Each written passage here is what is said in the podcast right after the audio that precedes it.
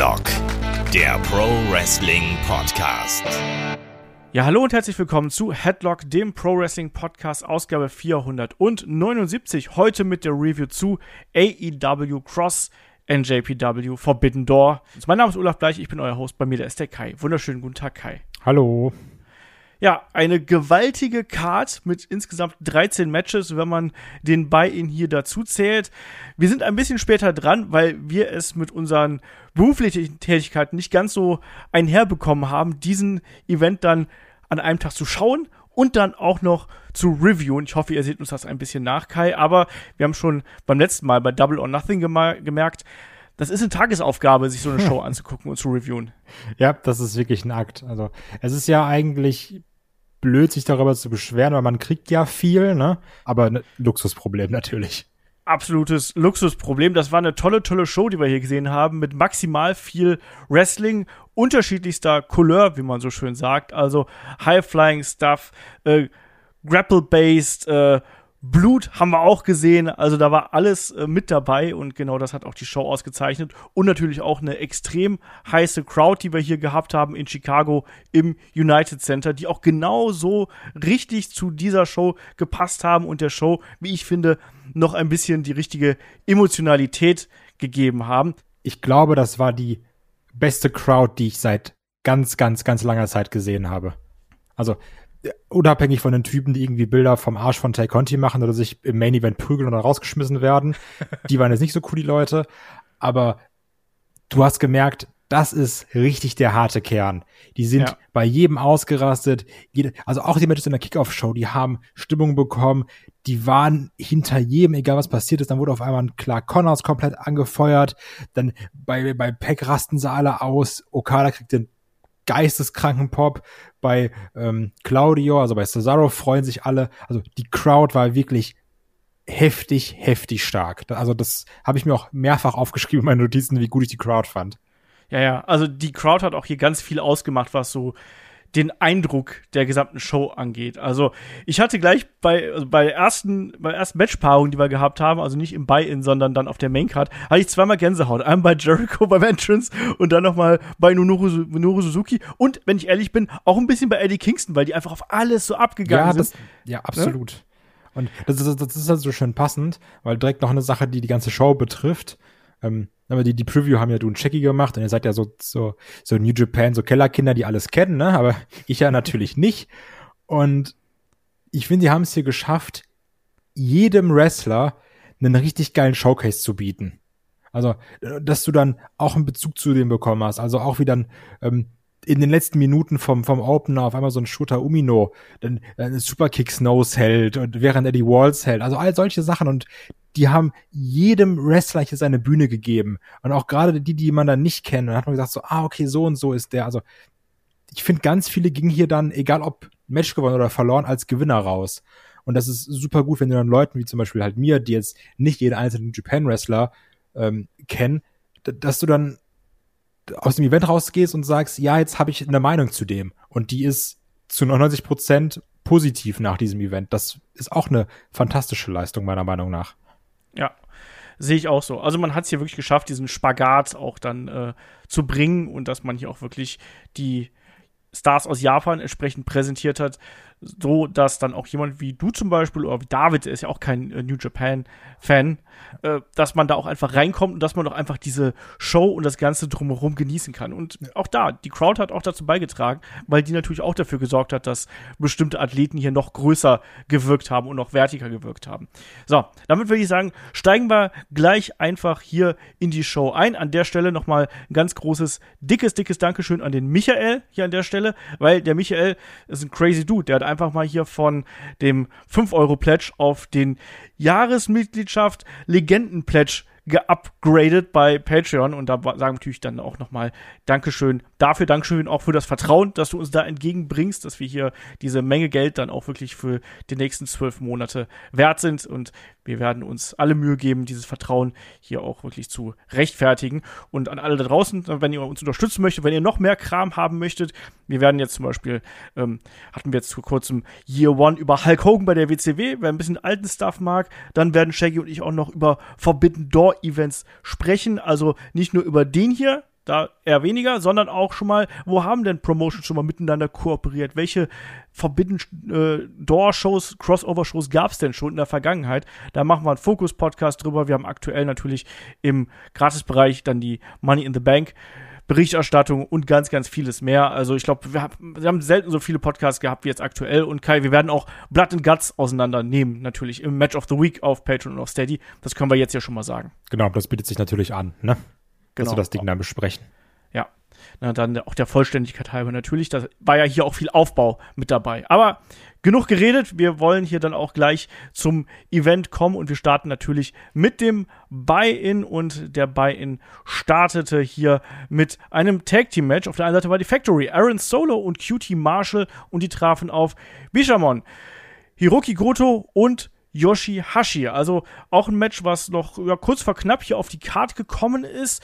Ähm, Hiroki Goto, ja doch jemand, der quasi auf dem Weg gewesen ist Richtung Interims äh, AEW Championship. Der hat ja gegen äh, Hiroshi Tanahashi das Match gegen bei Dominion bestritten, hat verloren, ist aber ein durchaus großer Name bei AEW und Yoshihashi auch jemand, der sich zuletzt durchaus dort hervorgetan hat. Ja, und die beiden treffen dann hier auf die Factory und ich sag mal, das war jetzt kein absolutes äh, Burner-Match, aber ich finde auch hier, wie du schon richtig gesagt hast, lieber Kai, das war solide. Das war ein solider äh, Einstieg in den Kampfabend sozusagen. Äh, Aaron Solo, QT Marshall konnten einiges zeigen. Hiroki Goto, ähm, Yoshihashi ähm, haben auch das zeigen können, was sie dann eben ausmacht. Und ich finde, das war eine solide Angelegenheit. Wie hast du hier das Match gesehen?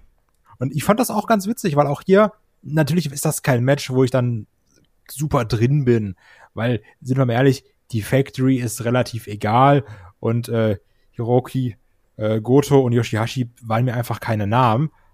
Aber für diese sechs Minuten, die das hier ging, war ich echt gut unterhalten. Also es hat, hat einfach Spaß gemacht. Also du hast auch gemerkt, die Crowd ist sofort dabei.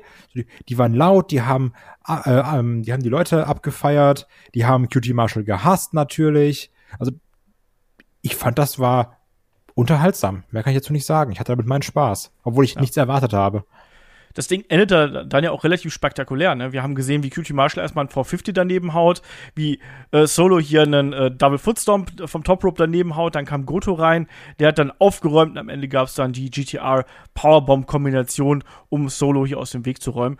Wie gesagt, eine solide Tag Team äh, die hier erzählt worden ist, aber auch nichts, was man jetzt äh, ja, wo man sich über Wochen dran erinnert. Genauso wie an das nächste Match, weil da haben wir natürlich dann auch noch Lance Archer gegen Nick Comorotto gehabt. Lance Archer ist ja im G1 Climax vertreten. Ich vermute auch, dass man ihn deswegen hier nochmal präsentiert hat, um zu zeigen, hey, der kann sich durchsetzen und mit dem ist zu rechnen.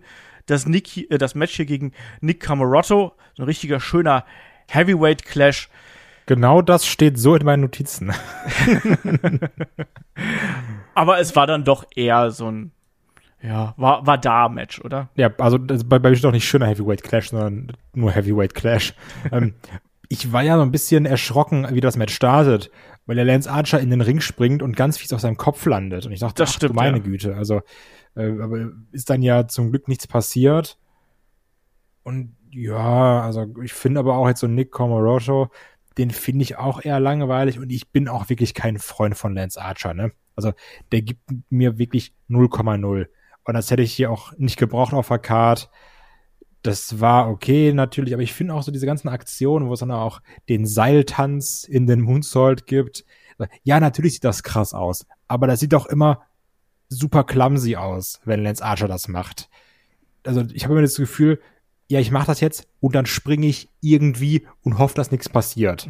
Und so sah das ja auch wieder aus. Also es war auch wieder kurz vor knapp, das stimmt. Und auch ja. dieser Einstieg, wie du schon gerade richtig angesprochen hast, da war es auch wieder kurz vor knapp. Ja, also eben. Lance Archer hat ja auch schon eine Geschichte äh, mit Nackenverletzungen infolge von äh, nicht ganz äh, richtig platzierten Aktionen. Er zeigt die trotzdem. Nicht ganz ungefährlich, sagen wir es mal, aber am Ende war das hier ein, äh, ja, das war, das war gerade noch so okay, aber es war jetzt auch kein tolles Match. Aber es war dadurch, dass es nur sechs Minuten lang gewesen ist, ist es dann auch relativ äh, fix einfach äh, aus gewesen. Am Ende gab es den Blackout und dann war das Ding hier äh, gelaufen. Ja. Nächstes Match. Da waren zwei Leute dabei. Ähm, da weiß ich, da bist du ein großer Freund von und du hast ja auch so ein bisschen Befürchtungen gehabt, dass die nach den Geschehnissen der Battle Royale hier nicht mehr zusammen sein könnten. Swerve Strickland und Keith Lee. ne, Swerve äh, in, the, in Your Glory, wie sie heißen, treffen auf El Desperado und Yoshinobu Kanemura. Und da muss ich sagen, das war ja ein Match, was hat, das hat jetzt ein bisschen mehr Zeit bekommen im Buy-In, war das längste Match, was wir da gehabt haben. Und ich finde, das hat man ganz clever aufgedröselt hier, dass bereits zu Beginn Desperado und Kanemura hier Heißt äh, der nicht kan Kanemaru? Kanemaru. Ich, ich, ich vertausche immer diese beiden Buchstaben. Ich kann, ich kann nichts dafür. Ja, Kanemaru, du hast vollkommen recht. Gut. Ähm, dass die halt immer das Knie bearbeitet haben von Keith Lee und das wirklich auch so eine Geschichte gewesen ist, was natürlich dann auch mit einbezogen worden ist, war diese scheinbare Uneinigkeit von äh, Swerve und Keith Lee, da die erste Aktion, das war ja quasi Verschulden von Swerve, dass das Ding hier daneben gegangen ist, aufs Knie. Wird dir es gefallen? Das Desperado und Kanemaru waren ja wirklich kurz davor, hier den Sieg einzufahren. Ja, ich, ich finde, man hat hier so einen schönen Mittelweg gefunden zwischen harten und schönen Aktionen, also weil auch gerade, wenn dann hier so ein El Desperado drin, drin war und Swerve Strickland hast du gemerkt, jetzt ist hier natürlich auch viel, viel mehr Tempo drin und dann geht's auch ein bisschen mehr in die Highflyer-Richtung. Und das war dann ja auch trotzdem auf der einen Seite ernst, mit wir bearbeiten die ganze Zeit das Knie von Keith Lee, das reimt sich sogar. Ähm, dann natürlich eben diese Uneinigkeit zwischen Swerve und Keith Lee, aber auf der anderen Seite waren ja auch so ein paar Gags drin. Also also, beziehungsweise weniger Gags, sondern so sehr lockere Aktionen, gerade auch von so einem Swerve Strickland, die dann so ein bisschen cool, witzig wirkten, das mochte ich dann wiederum.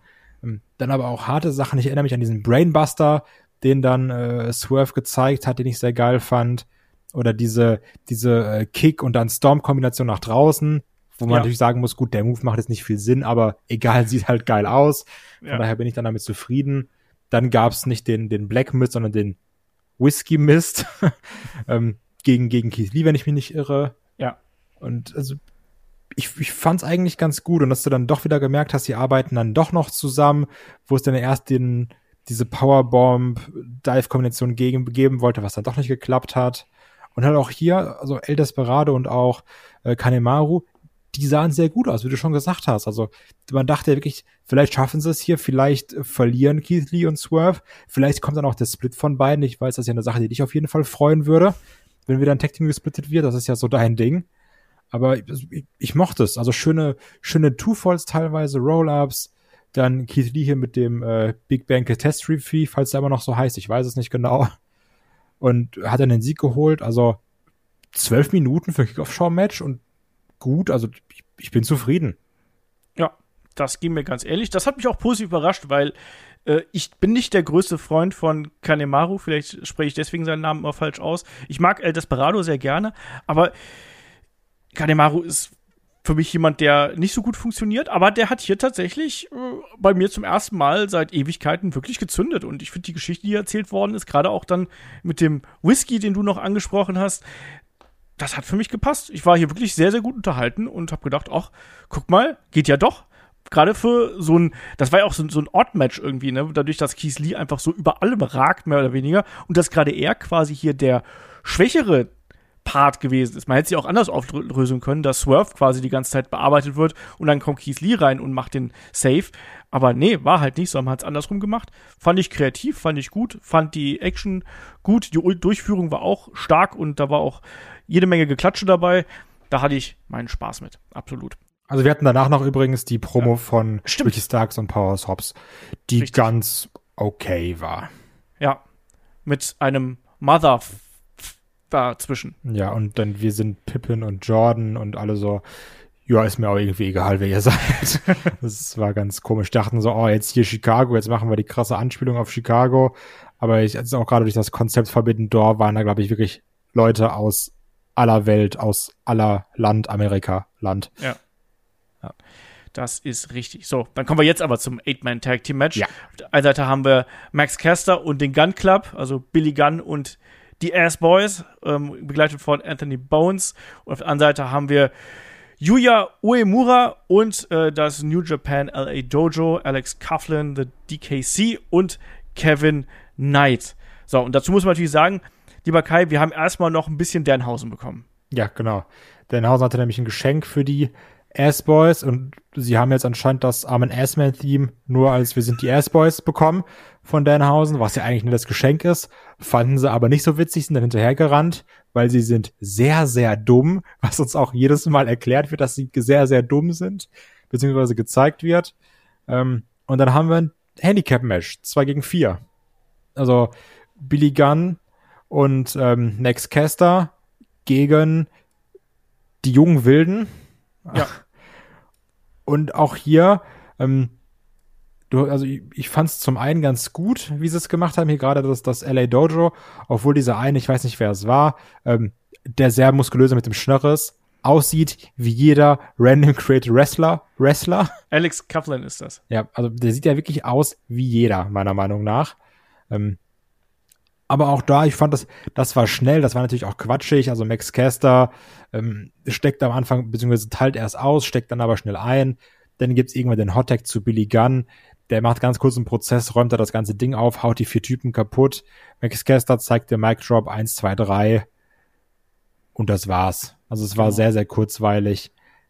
Aber ich habe ich weiß gar nicht, wie du zu denen stehst. Ich habe einen sehr großen Softspot für die, ähm, die acclaimed Ass-Boys, Billy Gunn Kombination. also ich sag mal, der, der Gag erzählt sich auch sehr schnell tot mit dem, ähm, hier Colton und Austin Gunn sagen das ist immer falsch, aber prinzipiell mag ich diese, die, die, diese Chemie zwischen den fünf Leuten. Das, das holt mich irgendwie ab. Ja, also Acclaim finde ich eh toll. Also die mag ich unglaublich gern. Finde ich äh, sehr äh, innovativ und sehr zeitgemäß, was die, äh, was die beiden machen. Ist natürlich jetzt bitter, dass, äh, dass Bones noch verletzt ist. Ähm, ich musste halt zum Beispiel lachen, als Bones dann irgendwie zu, zu äh, Billy Gunn meint so, ja, yeah, now, now, now Scissors, now Scissors, Daddy oder sowas in der Art. Und da musste ich ein bisschen lachen. Nein, ich finde die, ich finde die ganz amüsant. Ich finde, das passt ganz gut zusammen. Ich finde, die machen das gut. Die machen äh, einen guten Mix aus, aus Heel-Work und Comedy mit dabei. Aber auch ein Passt- bisschen Faces sein, auch weil Ja, die ja, Leute sie eben. halt sehr mögen, ne? Ja, ja, eben. äh, Das ist eben gerade dieser, dieser schmale Grad, auf dem die wandern. Und wahrscheinlich mag ich es auch genau deswegen. Und ich muss sagen, wer mich hier im Match übrigens bei den ähm, Young Boys, so nenne ich es einfach mal, ein bisschen äh, begeistert hat, das war tatsächlich Alex Coughlin. Ich finde den ziemlich cool. Ähm, und ich war auch wirklich äh, beeindruckt von dem Kevin Knight, der hier gerade auch mit, ja, Sprungkraft und viel Agilität gearbeitet hat, den habe ich noch nicht so oft gesehen und war da durchaus äh, angetan. Also auch da wieder so ein Punkt, da hat man mich so ein bisschen auf den Geschmack gebracht und mal gucken, wo es dann für die äh, weitergeht. Bei ähm, Alex Kafling hieß es ja, der hat jetzt quasi seine Dojo-Zeit hinter sich und der geht jetzt auf, ähm, ja, auf, auf Excursion. Ne? Das ist ja so in, in Japan so, dass wenn du quasi die, deine Lehrjahre im Dojo geschafft hast, dann wirst du erstmal hier auf Reisen geschickt. Mal gucken, wo der hingeht. Ne? Wie gesagt, kommt aus LA. Mal gucken, wahrscheinlich geht er noch nach, nach Japan eine Runde, vielleicht nach Europa nochmal. Bin ga gespannt drauf, wo wir den sehen werden. So, damit sind wir erstmal durch hier mit dem Buy-In und können dann auch durchstarten mit der Main Card. Und die Main Card beginnt hier mit dem Six-Man Tag Team Match, wo auf der einen Seite äh, haben wir ähm, Minoru Suzuki von Suzuki Gun und natürlich die, ja, entweder The Sex Gods oder äh, Teile der Jericho Pre Appreciation Society mit Chris Jericho und Sammy Guevara, natürlich Tay Conti dabei. Und auf der anderen Seite haben wir ja eine ne bunte Mischung, so nenne ich es einfach mal, hier mit Eddie Kingston, Wheeler Utah und Shota Imin Umino. So. Ähm, und hier ging es ja dann auch noch darum, welches Team quasi für Blood and Guts den Vorteil bekommt. Und dann ist es schon immer recht logisch. Normalerweise bei solchen Matcharten ist es ja sehr oft so, dass da die Heels gewinnen. Was ich erstmal sagen muss, ganz viel Liebe, wie immer, für den Entrance von Minoru Suzuki. Ja. Also ich habe da wirklich mit Gänsehaut gesessen und habe hab einen Kopfhörer aufgehabt und habe gegrinst und habe mich so gefreut und das war so ein geiler Einstieg einfach auch in die, in die Show irgendwie und das hat mich wirklich äh, komplett abgeholt. Und auch hier, wie du schon richtig gesagt hast, man hat ja auch viele Fäden, die man untergebracht äh, hat, aber auch äh, junge Leute, denen man jetzt hier einen Showcase ge äh, gegeben hat, wie zum Beispiel Wheeler Utah, der ja hier am Anfang wie die Feuerwehr losgelegt hat und mit Chris Jericho quasi den Boden aufgewischt hat, oder? Ja, und auch die Leute, also die Crowd komplett ausgerastet ist auf diese German Suplex-Abfolge. Da gab es ja irgendwie sieben Stück hintereinander und die Crowd wird immer lauter und lauter und brüllt rum. Also ich finde es generell erstaunlich, was man, wie man es geschafft hat, Utah jetzt so ein Gesicht zu geben und die Leute da immer mehr Bock drauf haben. Und es ist ja sowieso gerade jeder komplett heiß auf Eddie Kingston und du hast die Eddie Eddie Chance. Also auch da und also diese schöne Kombination, dass dann auch ein Sammy Guevara immer wieder dazwischen funkt mit seinen Kicks. Und natürlich, was nicht fehlen darf und was mich sehr gefreut hat, war dann dieser Chop-Off zwischen Minoru Suzuki und Eddie Kingston. Und auch wie Eddie Kingston das gesellt hat. Und natürlich auch Minoru, Minoru Suzuki dann irgendwann diese äh, äh, wie heißen die nochmal, die, die, die ganz schnellen Shops, die haben doch sogar einen Namen von Eddie Kingston. Machine Gun. Äh, genau, die Machine Gun Shops, dann auch irgendwann genau hat, wie es sich eben auch gehört. Also diese Sachen, das, das macht so Spaß zu sehen, diese, diese Brutalität dahinter, dann die Vorarms von der Minoru Suzuki. Suzuki. Ähm, ey, damit kriegst du mich, ne? Das ist zwar bekloppt und das ist auch ganz häufig das Gleiche. Das hatte ja auch schon Suzuki im Match gegen Samoa Joe gezeigt. Aber auch da mochte ich's. Aber wenn ich es irgendwann nochmal sehe, werde ich es einfach wieder mögen, weil ich, ich finde sowas toll.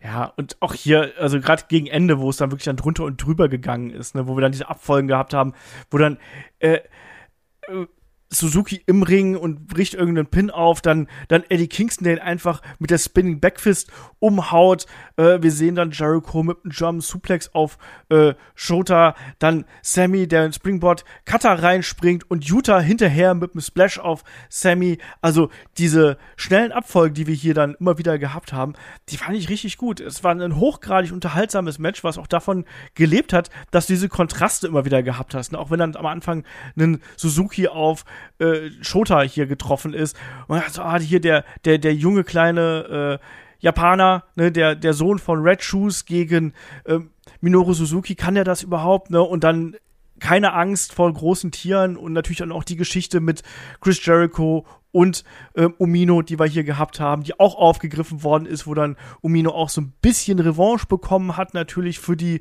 Walls damals, die er kassiert hat. Da hat er die auch einsetzen können, aber am Ende hatte sich dann der Veteran quasi doch durchgesetzt. Also, nee, also, also noch kurz vorher, was ich auf jeden Fall noch loben möchte, was ich ganz geil fand, war, es gab dann eben noch den, ähm, den, den, wie heißt das, bin ich gerade doof? Baseballschläger. Ich wollte, mir ist gerade das deutsche Wort nicht eingefallen, wie so jemand, der ein Auslandsjahr gemacht hat und sich zu cool fühlt. Ähm, nee, es gab dann den Baseballschläger in den Rücken von Umino. Ich dachte genau. so, ah, okay, ja gut, das war's dann jetzt eben. Dann geht aber der Judas-Effekt daneben, dann gibt's eben die Walls und ich denke mir, ach, das ist ja ganz geil.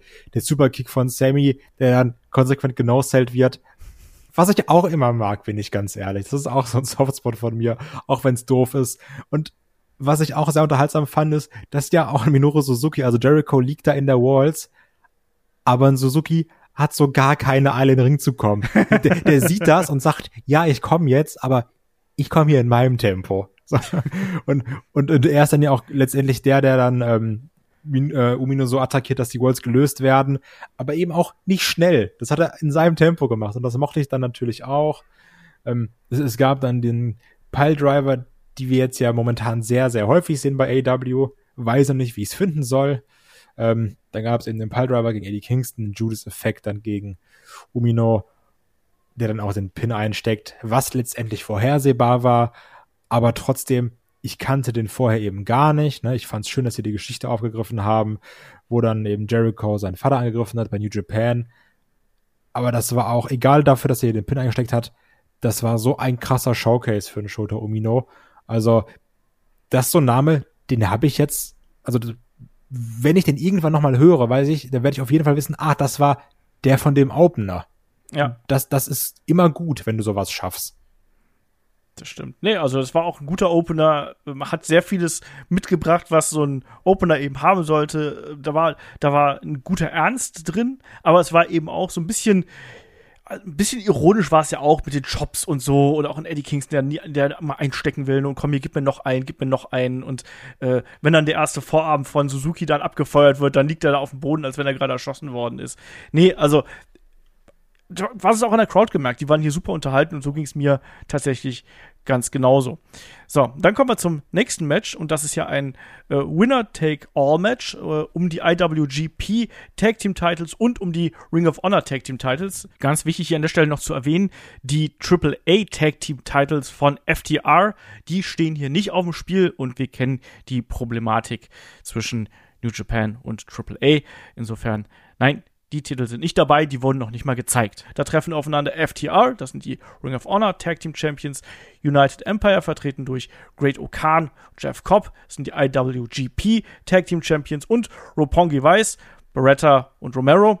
Und die sind einfach dabei, weil sie es können. So, die ja, haben keinen gut, Titel. Die, also die haben ja gegen FTA gekämpft um die ja. Ring of Honor Belts und hat ja United Empire angegriffen und quasi die um ihr Match gebracht, deswegen sind sie dabei. Haben ja schon eine Berechtigung, ne? Die haben schon eine Berechtigung, aber keinen Titel, so meine ich das, ne? Ja, gut also das haben sie ja dann auch vorher im Video wurde es ja auch thematisiert, ne, so nach dem Motto, ja, wir haben, wir, wir kommen hier rein, wir haben alles zu gewinnen, ne? wir haben nichts zu verlieren. Wenn wir hier als Sieger rausgehen, dann nehmen wir sofort zwei Paar Belts mit. Wie geil ist das denn, bitteschön? Ja, aber trotzdem, alle Augen waren doch hier auf FTR gerichtet, oder? Also, ja. die sind ja momentan so dermaßen over und die gesamte Geschichte des Matches mit der Verletzung von Dex Harwood, die war ja auch dann hier um das Geschehen von FTR gestrickt, oder? Ja, also ich, also ich kann mir ja auch Fehler eingestehen natürlich. Ne? Ich kann mir auch sagen, manchmal habe ich Unrecht.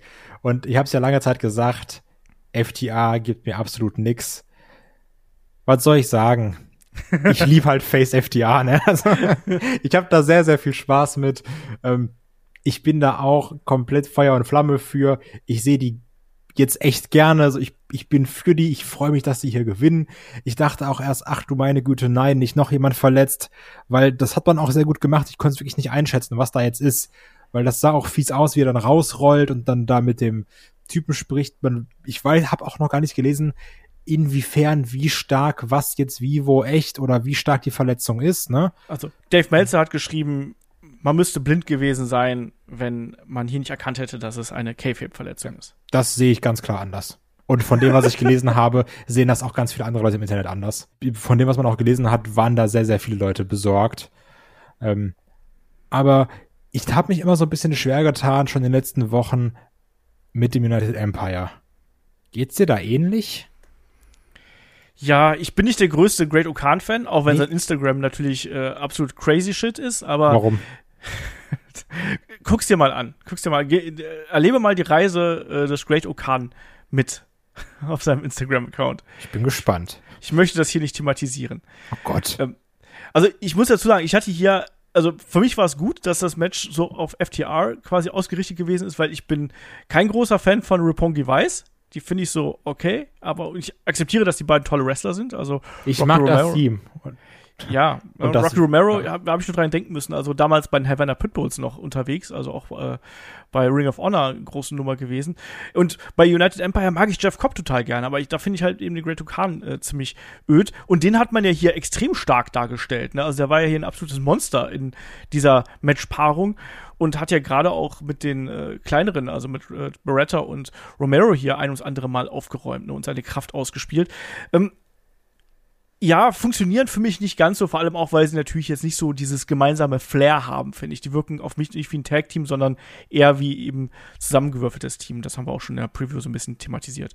Das Match an sich äh, war ja dann nicht ganz ein Handicap-Match, aber auf jeden Fall für Cash Wheeler ja auf jeden Fall sehr viel im Nachteil, der dann ja auch lange Zeit einfach draußen gestanden ist und darauf gewartet hat, dass er überhaupt wieder reinkommt, um dann einmal aufzuräumen und dann, als dann Dex Harwood aber wieder zurück zum Ring gekommen ist und dann auch eingegriffen hat, dann ging es ja richtig los. Und da muss ich sagen, da, habe ich auch so viel Spaß dran gehabt. Also gerade in dieser Kombination ähm, äh, mit dem Superplex und Big Splash hinten dran, was dann so aus dem Nichts gekommen ist zum Beispiel, fand ich richtig geil. Und dann auch gerade gegen Ende, als dann der Big Rig endlich gekommen ist, da habe ich da vorher so, yes, da ist er. Ich habe so drauf gewartet. Also äh, Dramaturgie hat hier für mich absolut gepasst, hat mich absolut mitgenommen und äh, ansonsten, ich kann da nicht, ich fand, das war ein sehr, sehr gutes Tag Team Match. Das hat mich sehr abgeholt und hat mich emotional involviert, wie ich es nicht erwartet hätte. Und deswegen war ich sehr zufrieden. Wie war es denn bei dir?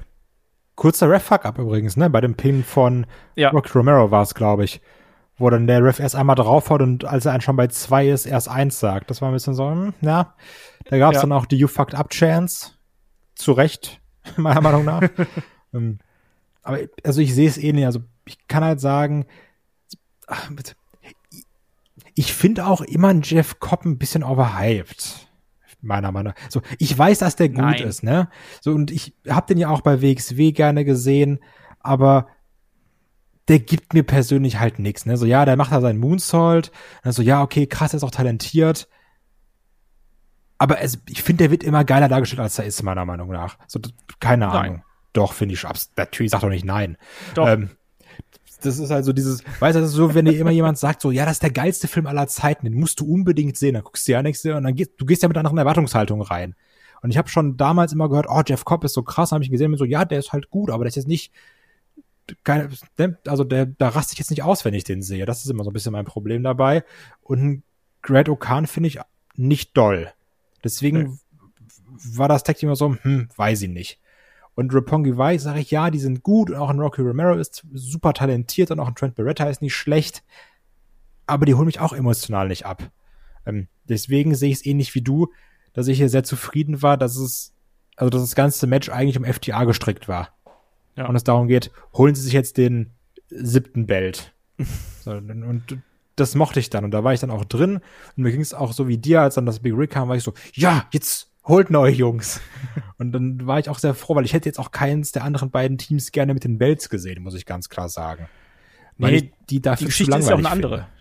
Ja die, ja die, Geschichte ist ja auch eine andere, ne? Das kommt ja auch noch dazu. Aber ansonsten so von der Action, die wir hier gehabt haben, hat das durchaus gepasst. Natürlich, so, klar. Also ne? ich, ne, ich, so, ich, ich mag auch diesen, wie heißt der, äh, Trip, irgendwas mit Islands, um, um die Inseln, durch die Inseln, neben die Inseln von Jeff Cobb. Das, das sieht doch alles geil aus und der ist auch athletisch, aber ich, ja, ich finde trotzdem overhyped, ist mir egal, da bleibe ich bei. Schreibt uns gerne mal, äh, ob ihr Jeff Cobb auch overhyped findet oder ob äh, Kai einfach keine Ahnung hat. Ja, auf jeden Fall sind die Leute auf meiner Seite. das sagst du hier so einfach. Ja. Äh, nein, aber ansonsten war das wirklich ein insgesamt sehr unterhaltsames Tag-Match mit FTR im Mittelpunkt, die sich dann eben hier beide Belts dann äh, holen konnten nach dem Big Rick und es geht weiter mit einem kurzen äh, Backstage-Segment. Aber warte, warte, ich hatte jetzt noch eine Frage. Ja. Glaub, also einen kurzen Ausblick würde ich gern, das ist meine Frage. Glaubst du, wir kriegen FTA gegen die Young Bucks um alles? Ja. Gut, da sind wir uns da einig. ja, also das riecht jetzt ja sehr, sehr stark danach. Ne? Ja. Und ich würde mich, es würde mich wundern, wenn man hier nicht darauf hinarbeiten würde. Wie man dann hinter die ganzen Bells wieder auseinanderklamüsert, das ist eine andere Geschichte, aber ich finde, das geht sehr stark in die Richtung. Und ja, wenn man das beste Tag Team der Welt sucht, dann baut man das eben so auf, wie es jetzt hier gerade ist. Und Tony Khan und äh, Konsorten haben ja da anscheinend jetzt gerade die Möglichkeiten, damit ein bisschen zu jonglieren. Dann sollen sie es machen. Habe ich nichts gegen. Ähm, ja, äh, es geht Backstage. Ähm, wir sehen den IWGP-Champion äh, Jay White und Juice Robinson, den ehemaligen ähm, IWGP US-Champion. Aber, ne, äh, der hat sich ja den Belt mitgenommen und äh, hat den sozusagen zu Unrecht. Ja, und geht es natürlich dann darum, wie geht hier die dieses Four-Way-Match aus, wie, wie soll es denn laufen, ne? gerade weil äh, Jay White hier natürlich sehr, sehr äh, im Nachteil ist und äh, das ist ja so eine Geschichte, die dann auch im Main Event weiter fortgesetzt wird und ja, dann ein bisschen ähm, Bullet Club Gehabe war okay. Ne? Ein Co-Main Event. Ja, Co-Main Event, ja aber auch, auch, auch, ein bisschen Main Event, ja. Nee, es gibt nur ein Main Event. okay, kommen wir zum nächsten Match. Äh, da steht dann auch wieder ein Titel auf dem Spiel, nämlich ein neuer Titel, die AEW All Atlantic Championship. Und da hat ja das nächste Verletzungspech hier mal wieder zugeschlagen. Da war ja ursprünglich Tomohiro Ishii für New Japan angekündigt.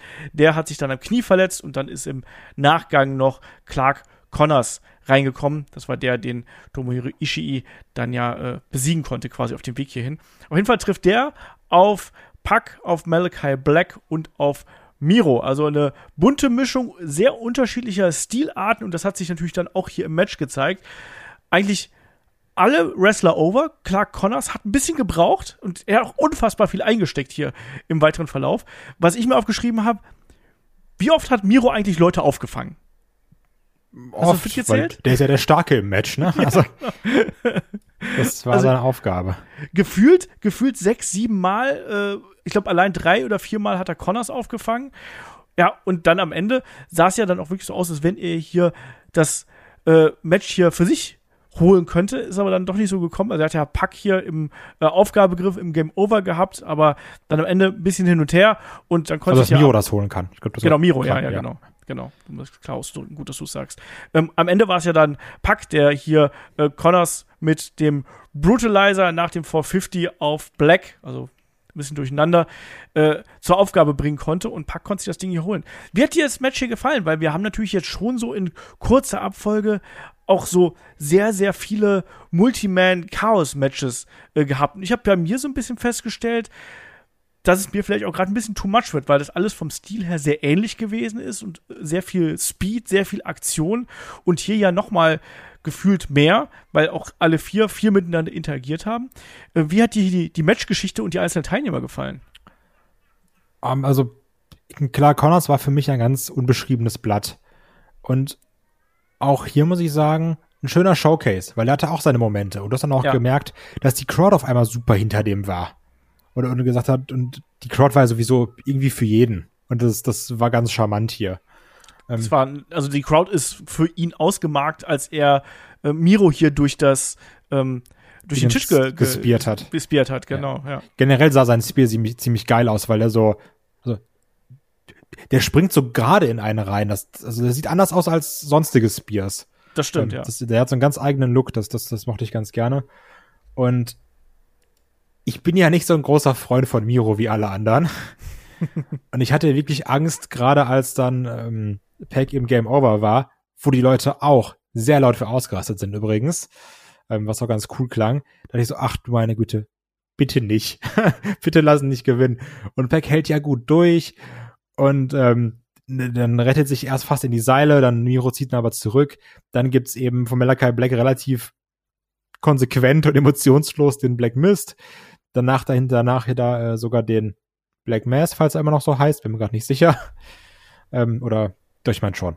Und dann, dann, dann hatten wir wieder diesen Clusterfuck, was du auch angesprochen hast. Auf einmal zeigt jeder seine Finisher, jeder springt irgendwie rein. Es gibt den Armbar, wie du schon gesagt hast, 450 Brutalizer und einen sehr schnellen Tap-Out von Clark Connors. Und die Leute auch hier ausgerastet. Die haben sich für Peck gefreut und ich habe mich auch für Peck gefreut. Weil der ist sehr talentiert und das war ja einer dieser Namen, wo wir ganz häufig gesagt haben, ja, das war halt geil, als sie ihn damals geholt haben. Der ist dann aber irgendwann hinten übergefallen, als dann die größeren Namen verfügbar waren. Das, das war ja so ein bisschen auch sein Problem. Ja, ja. Und dass er jetzt hier eben der erste All-Atlantic Champion ist, das mag ich. Ich sehe den sowieso super gerne, also ich erwarte da auch gute Matches. Kann mir jetzt auch vorstellen, dass es höchstwahrscheinlich eine Fehde zwischen Miro und Malachi Black geben wird, weil die sind ja sowieso so ein bisschen Also aneinander gut. Ne? geraten während des Matches immer mal wieder, ne? Die beiden haben ja auch schon eine lange Fehde miteinander, ne? das darfst du auch nicht vergessen, ne? mit dem Bla der Black Mist im Fokus der ganzen Geschichte. Also die beiden, das war ja eine der Geschichten, die wir hier im Match gehabt haben, dass das quasi eine bestehende Fehde gewesen ist. Und ich kann mir auch vorstellen, dass die jetzt hier nochmal aufgegriffen wird, nur eben mit einem höheren Preis quasi. Wir haben ja noch bei Double or Nothing hatten wir noch Death Triangle gegen das House of Black und jetzt dann eben mit dem Gold auf dem Spiel. Ja, warum denn nicht? Also, da kann ich ganz gut mit leben. Nee, und das ist für mich eine logische Konsequenz eigentlich hier aus dem Geschehen heraus. Man kann natürlich auch sagen, ja Mensch, Miro könnte sich jetzt auch hinstellen, könnte sagen, hey, ich bin jetzt eigentlich ja der Nächste, weil ich bin nur rausgegangen quasi, weil mir hier dieser schwarze Nebel ins Gesicht gesprüht worden ist. Und mit fairen Mitteln könnt ihr mir nichts anhaben oder so. Das ist natürlich auch eine Möglichkeit, die es gibt. Das werden wir aber dann wahrscheinlich in den kommenden Wochen einfach sehen. Ähm, ich finde es übrigens schön, dass das Pack jetzt hier mal einen Absolut. äh, Titel einfährt. Ja, ähm, fandest du auch, dass, dass, dass aber die Tatsache, dass es jetzt hier den Atlantic Belt, äh, dass das sehr negativ aufgenommen wurde? So nach dem Motto, oh ja, noch ein Belt und toll, jetzt kriegt noch mal jemand ein Belt, alle dürfen mit dem Gürtel rumlaufen. Ja, Weil ich habe kann ich ganz kurz so sagen, ja. ja, also weil, aber ich habe mich, also ich finde es gut, dass wir den jetzt hier haben, weil so klar, natürlich so, weißt du, diesen FTW, das brauchst du nicht, das nehme ich sowieso nicht ernst. Das ist jetzt, also von der Tatsache her ist es jetzt irgendwie ja der zweite Midcard-Belt, was die Männer angeht, ne? Genau. So klar ist jetzt auch irgendwie den, wie heißt der, der TV-Championship von Ring of Honor oder sowas, den Willa Utah ja auch hat und dann Lea Adam Cole läuft auch noch mit seinem Bret Hart Belt rum. Wheeler Utah ist Pure Champion. Ach, Pure Champion heißt das Ding. Nee, Samoa Joe ist, ähm, Genau. Ja. TV-Champion. genau. So, Da kann man schon mal durcheinander kommen bei den ganzen Gürteln. kann man ja wirklich bei den ganzen Belts. und ich finde, da sollte man einfach ein bisschen konsequenter sein und den Leuten sagen, komm, lass das Ding mal zu Hause. Aber die Tatsache, dass es jetzt hier einen wirklichen, alleinigen Zwei-Championship für die Midcard gibt, finde ich erstmal sehr gut, meiner Meinung nach. Ja, ich hoffe, dass sich dieses ganze Durcheinander dann auch irgendwann, also mit den Ring of Honor Bells, auch irgendwann einfach auflöst, wenn Ring of Honor quasi eine eigene Show hat, wenn die regelmäßig Shows veranstalten, dass diese Bells einfach in die zweite Reihe und deutlich in die zweite Reihe rücken und dass wir dann da wieder ein bisschen mehr Ordnung haben. Ja, genau. Also genau. Deswegen sage ich, also ich finde es gut, dass sie hier den Belt gemacht haben und sei konsequenter mit diesen ganzen anderen tausenden Bells und sagt, die machen wir jetzt mal nicht hier die ganze Zeit, dass jemand die spazieren trägt. Aber dann wirkt es auch wieder besonderer. Ja, das sehe ich auch so. Nee, aber auch hier das Match äh, absolut unterhaltsam, schnell geführtes Match, wo dann auch sehr oft äh, alle drei unterwegs gewesen sind. Wir haben auch natürlich den Tower of Doomspot gesehen. Wir haben auch gerade zwischen den schnellen Leuten, also hier Pack und ähm, Malachi Black, was die da wieder für Abfolgen abgefeuert haben, phasenweise. Also da kommt man auch mit dem Kommentieren oder das mit dem Aufsagen da gar nicht mehr hinterher, weil die so schnell hintereinander die Sachen abfeuern. Und Connors haben wir schon angesprochen. Der war oftmals hier so ein bisschen der, der Punching Ball, aber umso wichtiger war es eben dann auch, dass er diese Offense-Phase dann zum Ende hin bekommen hat, wo er auch seinen Finishing-Move hier ins Ziel gebracht hat, ähm, meine ich, gegen äh, Pack. Und wo man dann auch gedacht hat, ach, guck mal, vielleicht wird das was. Und genau das, was du ja gerade eben angedeutet hast, war es ja dann auch so. Ne? Da war die Crowd auf einmal dann äh, auf der Seite von Connors und hätten das äh, auch akzeptiert, wenn der hier Champion geworden wäre. Ne? Und alles richtig gemacht hier in dem Fall. Deswegen flott geführter Fourway, den wir, den wir hier gesehen haben, hat richtig Spaß gemacht und passt für mich auch hier in die Reihe rein. Generell natürlich ein Event, das merken wir jetzt ja auch schon, der sehr fast-paced gewesen ist. Wir sind hier wirklich von einem Match zum nächsten gesprungen, da gab es keine großen Verschnaufpausen. Wir hatten sehr viel Multi-Man-Action in der ersten, in den ersten 90 Minuten eigentlich. Das habe ich ja gerade schon so ein bisschen angedeutet. Und das sollte ja dann hier auch weitergehen. Wir haben dann in der Folge gesehen, wie Tony Schiavone sich hier ans Kommentatorenpult begibt. Übrigens hier bei dem äh, Match ähm, von FTR ähm, war übrigens auch Caprice Coleman, äh, war ja auch dann Ach. mit zugegen, ja. Also das wollte ich sowieso noch loben, hatte ich mir noch aufgeschrieben, dass sie dieses Crossover-Ding auch bei den Kommentatoren und bei den Ringsprechern sehr schön durchgezogen haben. Das hat mir ja. gefallen. Dass dann immer mal jemand auch mitkommentiert und es war ja sowieso, dass Kevin Kelly, meine ich, die ganze Zeit dabei war, wenn ich mich nicht irre. Ja. Genau. Ähm, das war ganz gut und es war auch sehr schön, dass Jim Ross über weite Strecken nicht dabei war. Das hat auch, glaube ich, dem Commentary sehr gut getan, gerade bei den ganzen ähm, Stars von New Japan, wo wir schon durcheinander kommen. Und ich stelle mir vor, das ist einfach ein Jim Ross, der schon so bei normalen Namen durcheinander kommt. Also das, das ist ganz gut. Dass Jim Ross hat ja seine Vergangenheit mit äh, New Japan Events, muss man dazu sagen. Ja, eben, und das war nicht gut. Eben, genau. Ich glaube, ja, deswegen also, hat man ihn vielleicht auch einfach so Schusslinie genommen. Ja, eben. Und also, und wir merken jetzt ja auch schon bei AW aktuell, dass er auch immer schlechter wird. Und der ist und war schon damals bei New Japan schlecht und ist ja nicht besser geworden, ne? Muss man leider ganz klar so sagen und dann auch mit den Ring-Announcern. Also ich mochte das, dass es alles diesen roten Faden hatte, dass du wirklich gemerkt hast, da stehen jetzt nicht nur verschiedene Leute im Ring aus verschiedenen Promotions, sondern wir haben auch die entsprechenden Announcer, wir haben auch das entsprechende Commentary-Team. Das fand ich ganz schön, diese Details. Ja, bin ich komplett bei dir. Mochte ich auch. Ähm, nächstes Match, auch da hat wieder das Verletzungspech zugeschlagen. Hiromu war ja hier angekündigt, äh, eigentlich für die Seite der, der Dudes with Attitudes, also für äh, den Partnerposten neben Sting, Darby Allen und Shingo Takagi. Tja, der hatte Fieber gehabt, durfte deswegen äh, nicht reisen und ist dann musste dann zu Hause bleiben quasi. Dann wurde aus einem ähm, Eight-Man-Tag wurde dann ein Six-Man-Tag. Wir bekommen also Sting, Darby Allen, Shingo Takagi gegen die Young Bucks, El Phantasmo und Hikuleo, anstatt dass er dann eben ja ein aktiver Teil des Matches ist, war dann nur äh, ja Adjutant, Manager, was auch immer. Und das Interessante war ja hier gleich zu Beginn des äh, Matches, ja, wo wir so ein bisschen auf Sting gewartet haben, lieber Kai, und der ich sag mal, der, der, der Bullet Club, äh, Young Bucks und El Phantasmo und auch Hikuleo, die machen hier ihren Entrance. Auf einmal geht's Licht aus und dann wird ein bisschen damit gespielt, mit Silhouetten, das heißt ein bisschen WCW-Flair, Scheinwerfer, ja. der oben unter das Dach geht und dann sehen wir im Hintergrund so eine Silhouette und äh, Sting steht ja quasi oben am Eingang und macht erstmal einen riesengroßen Dive hier nach äh, draußen auf den Bullet Club oder auf den Club, wie auch immer ihr es nennen mögt. Ähm, wie war hier der Einstieg für dich? Ich finde das irre, ne? Ja, der Mann ist 63. Also ich, ich finde es immer erstaunlich, wie sie es hier wirklich schaffen, das Ding Matches bestreitet und selten bis nie wie ein Fremdkörper wirkt. Das, das, das finde ich so geisteskrank, ne? Also wie, wie gut das ist. Also dann natürlich auch ganz am Anfang das mit Shingo Takagi und Sting, wo es dann war, okay, jetzt mache ich einen Elbow Drop. Ja, dann mache ich auch einen Elbow Drop. Dann mache ich einen Senton. dann mache ich auch einen Senton. Das ist also diese ganzen Sachen. Und wie gesagt, man, der, ist, halt 63, ne? Also das ist, das ist, finde ich wirklich immer erstaunlich, wie gut er dabei aussieht.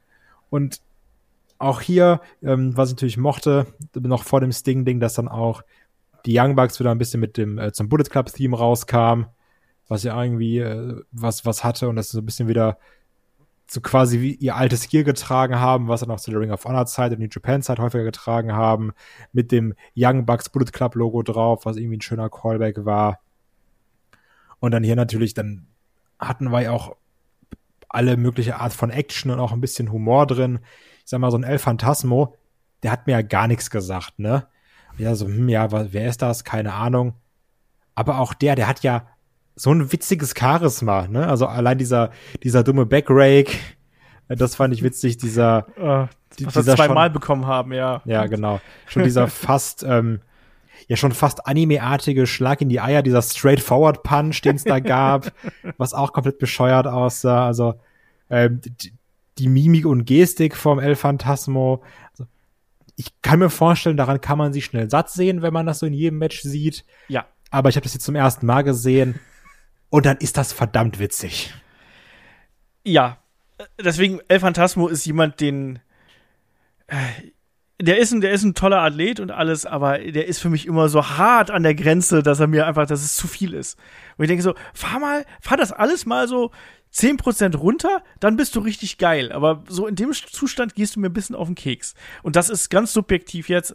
Äh, also wrestlerisch und so ist der, ist der top und echt ein richtig toller Athlet. Und das hat ja hier auch äh, absolut gepasst, ne? Auch in dieser, in dieser Kombination, ne? Auch gerade wie du angesprochen hast, schon die Interaktion mit Sting, die wir dann im späteren Verlauf auch gehabt haben, ne? wo er dann hier den äh, Stinger dann auch nochmal so in die Weichteile getreten hat, ne? Und dann am Ende aber äh, dann doch äh, der gewesen ist, der dann hier die Segel quasi streichen muss, nachdem äh, Shingo hier ordentlich mit ihm aufgeräumt hat und dann den Last of the Dragon ähm, von den Schultern runter gezeigt hat. Nein, das hat schon gepasst. Was, was mich bei Sting so ein bisschen an Problem gehabt hat, war hier, wir haben ja, wir haben ja, ich, auch da, ich habe nicht genau gezählt, wie viele Superkicks wir während des gesamten Events gesehen haben. Ah. Also unglaublich viele. Ja. Aber auch ein Sting, der dann einfach mal hier, wo es vorher noch die Double Superkicks hagelt, den Double Superkicks erst zählt, äh, Zelt, indem er andeutet, ich, ich falle jetzt um, ich falle jetzt um, dann, dann sich wieder hochpusht, die Young Bucks mit Double Close dann umhaut und dann in sich zusammenbricht. Die Kommentatoren haben es ja so ein bisschen verkauft als, ja, das war noch mal das Adrenalin, als es dann raus gewesen ist, konnte er nicht mehr. War das ein bisschen zu viel, dass, was Ding hier ja genosheld hat? Wir haben ja sogar einen Double Scorpion äh, von ihm gesehen später. Ja, das, äh, also ich weiß, dass wir dann auch drüber gesprochen haben. Ich mein, war es gegen war es, als sie gegen die Acclaimed gekämpft haben? Also, ja, kann sein. Ich weiß, dass es irgendein Match gab mit Sting gegen ein Tag-Team. Und dann habe ich auch gesagt, ja, Sting, der ist ja schon viel auch am No-Sellen und overpowered dann mal alleine zwei, drei Leute. Und da waren wir auch beide der Meinung, ja gut, das ist jetzt ja auch hier eher so ein Lully-Tag-Team gewesen, was er damals overpowered hat. Hab mir dann aber auch hier gedacht, es sind ja mit den Young Bucks immerhin die AEW Tag Team Champions. Und da finde ich es ein bisschen unpassend, wenn ich ehrlich bin. Dass dann Sting alleine quasi zwei, drei Leute platt macht. So, ja, das hier war ja auch so ein bisschen Match außerhalb der Reihe, One Time Only, Young Bucks wieder im Bullet Club und die große Reunion hier alles äh, auf, auf, auf beiden Seiten. Und ne, also so ein Match, dieses, ja, was hier passi passiert, zählt quasi nicht. Ähm, und eher so viel gut. Aber ich fand es auch unpassend dass dann Sting auf einmal alleine die Tech Champs umhaut und, und, und die Superkicks no-sellt. Also fand ich nicht so gut.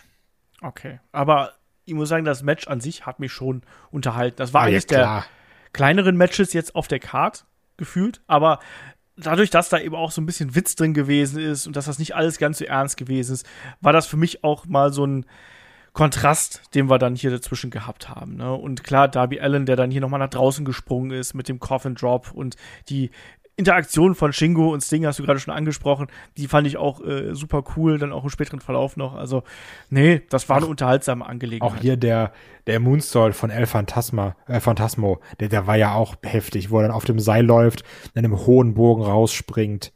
Der sah ja auch gut aus. Ähm, am Ende so ein bisschen Sting ja auch gelobt, ne? Aber da hat er auch, glaube ich, seinen Einsatz verpasst und ja. ist dann nochmal aus dem Ring gegangen und dann wurde ihm gesagt von einem der Young Bucks, nee, du musst wieder in den Ring. Und er so, ah ja, okay, gut, dann gehe ich wieder rein. Äh, das war ein bisschen blöd, wo er dann versucht hat, El Phantasmo noch mit seinen komischen Posen irgendwie was zu, äh, zu sellen und dann doch überrascht ist, dass Stinger auf einmal wieder da ist. Das war ein bisschen doof, aber meine Güte. Und was mich gewundert hat, im Verlauf des Matches, weil ich glaube, am Anfang haben sie es noch nicht gemacht und dann war irgendwie, ach ja, ist doch alles egal. haben die Young Bucks nicht ein Verbot, Too Sweet zu machen? Also gab es da nicht mal dieses Cease and Desist? Das, das war doch mal ein ganz großes sein, Thema, ja. 2, 2015 oder sowas. Und ich meine auch, dass noch am Anfang hier Matt Jackson dieses One Sweet gemacht hat, was er da mal eine Zeit lang gemacht haben. Bis dann Nick Jackson äh, Too Sweet gemacht hat und dann war auch so, ja, dann machen wir es einfach wieder und gucken, was passiert. Wir sind jetzt ja reich genug, um Strafe zu zahlen. Boah, ich habe keine Schimmer, ehrlich gesagt, Ja. gerade. Ich Du bist hier unser, unser Elite-Profi, weißt du? Ja, also ich weiß ja, dass es das gibt, nur ich weiß nicht, ob sich da wieder was getan hat, weil ich meine nämlich nicht. Ja. Und vielleicht war es auch in dem Moment und die sagen, meine Güte, die 100.000, die habe ich. Möglich. Auf jeden Fall hier gewinnen dann die Dudes with Attitudes. Ähm, Pinfall von äh, Shingo Takagi an El Phantasmo. Solides Ding, was wir hier äh, gesehen haben. Ja, und dann gab es ein paar Ankündigungen und eben auch noch ein kleines äh, Interview. Erstmal die Ankündigung war ja, dass an meinem Geburtstag. Oh Gott, nein, warte. was? Eine Sache. Ähm, was hält ein Olaf Bleich davon, dass äh, Sting Nippeltwister kassiert und auch verteilt? Ach. Ja, das, das habe ich schon aus meinem Gedächtnis gestrichen gehabt, dass du es jetzt gerade eben gesagt hast. Okay. Es hat manchmal auch einen Grund, weshalb ich Dinge nicht anspreche. Weißt du, das ist so das Olfsche, ich kehre das unter den Teppich. Ja. Ja, aber dafür bin ich ja da und sag, nein, hast du ein bisschen schlecht geputzt, da liegt so viel unterm Teppich. Wollen wir mal- Ja. Die abgedrehten äh, äh, Nippel von Sting und so. Genau. Ja, deswegen, das meine ich ja mit diesem Humor, ne? Also, das war nicht unbedingt mein Humor, muss ich sagen, aber. Aber das ist auch der Grund, weshalb ich eben El Phantasmo manchmal auch so hart an der Grenze finde. Der ist ein toller Wrestler, aber eben vom Charakter ist der mir manchmal ein bisschen zu überdreht einfach. Und das mag ich nicht so. Naja. Ja. Ähm, wie gesagt, an meinem Geburtstag gibt es äh, Dynamite und Rampage Grand Slam, Arthur Ashe Stadium, Queens, New York. Wieder eine mega große Show, die uns da erwartet. Und lieber Kai, es wurde noch mal hier, äh, ja, es gab noch mal Feuer backstage. Genau. Äh, Shota Umino hat noch seine Promo gehalten. Äh, Jericho kommt und sagt hier, ach Mann, Respekt. Die JAS kommt dazu. Äh, sagt hier, ja, ne, Respekt. Und dann zack, bums, schlägt der Wizard wieder zu. Es gibt den Feuerball ins Gesicht. Ja, ne? Der Wizard eben. Ja, nächstes Match auf der Card ist hier der Kampf um die AEW Women's Championships. Da trifft Thunder Rosa auf Herausforderin Tony Storm.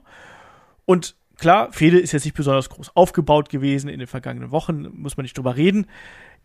Ich muss sagen, ich finde, dass die beiden zum einen eigentlich eine gute Chemie gehabt haben und umso entsetzter war ich, dass ja Tony Storm gefühlt hier gar nicht groß die riesen Offense reingebracht hat, oder? Also ich fand Thunder Rosa extrem dominant und ich hatte, obwohl wir natürlich dann zwischendurch mal hier den Storm Zero anders bekommen haben, hatte ich nie das Gefühl gehabt, dass Tony Storm wirklich dann mal in der Position wäre, dass sie hier Thunder Rosa gefährlich werden könnte. Also ich fand das hier extrem überraschend, dass Thunder eigentlich von vorne bis hinten das Ding immer wieder dominiert hat und jedes Mal, wenn Tony Storm wirklich auch mal so einen Anflug von Offense gehabt hat, wir haben das draußen zum Beispiel gesehen mit dem DDT oder sonst irgendwas, und sofort im Nachgang hat sich dann äh, Thunder hier den, äh, ja, die, die Oberhand wieder gerettet. Wie ging es dir dabei? Hast du es auch so empfunden? Ja, also ich fand, das war auch das schwächste Match auf der Card.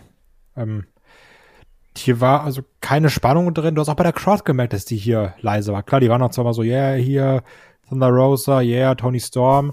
Ähm, aber auch die Regentschaft von der Thunder Rosa ist sehr langweilig, muss ich sagen. Und bei einer Tony ist es einfach eine weitere Niederlage. So, und ist so komplett egal und bedeutungslos. Sagst du, ja gut, hat's halt wieder verloren. Die hat jetzt vorher dreimal gewinnen dürfen, damit sie irgendwie Anrecht auf ein, auf ein Titelmatch hat. Und jetzt hat sie irgendwie wieder verloren. Sehr, sehr klar auch. Aber das, also, ich fand hier war keine Spannung drin. Ich finde, es hat mir nichts gegeben. Ja, gegen Ende war mal ein bisschen mehr Tempo und war so, ah, zack, hin und her, schön. Und dann auch ähm, der, dieser, was war es, der German Suplex war es, glaube ich, auf den Apron von Tony Ja. Storm gegen Thunder Rosa, dann gefolgt von dem DDT.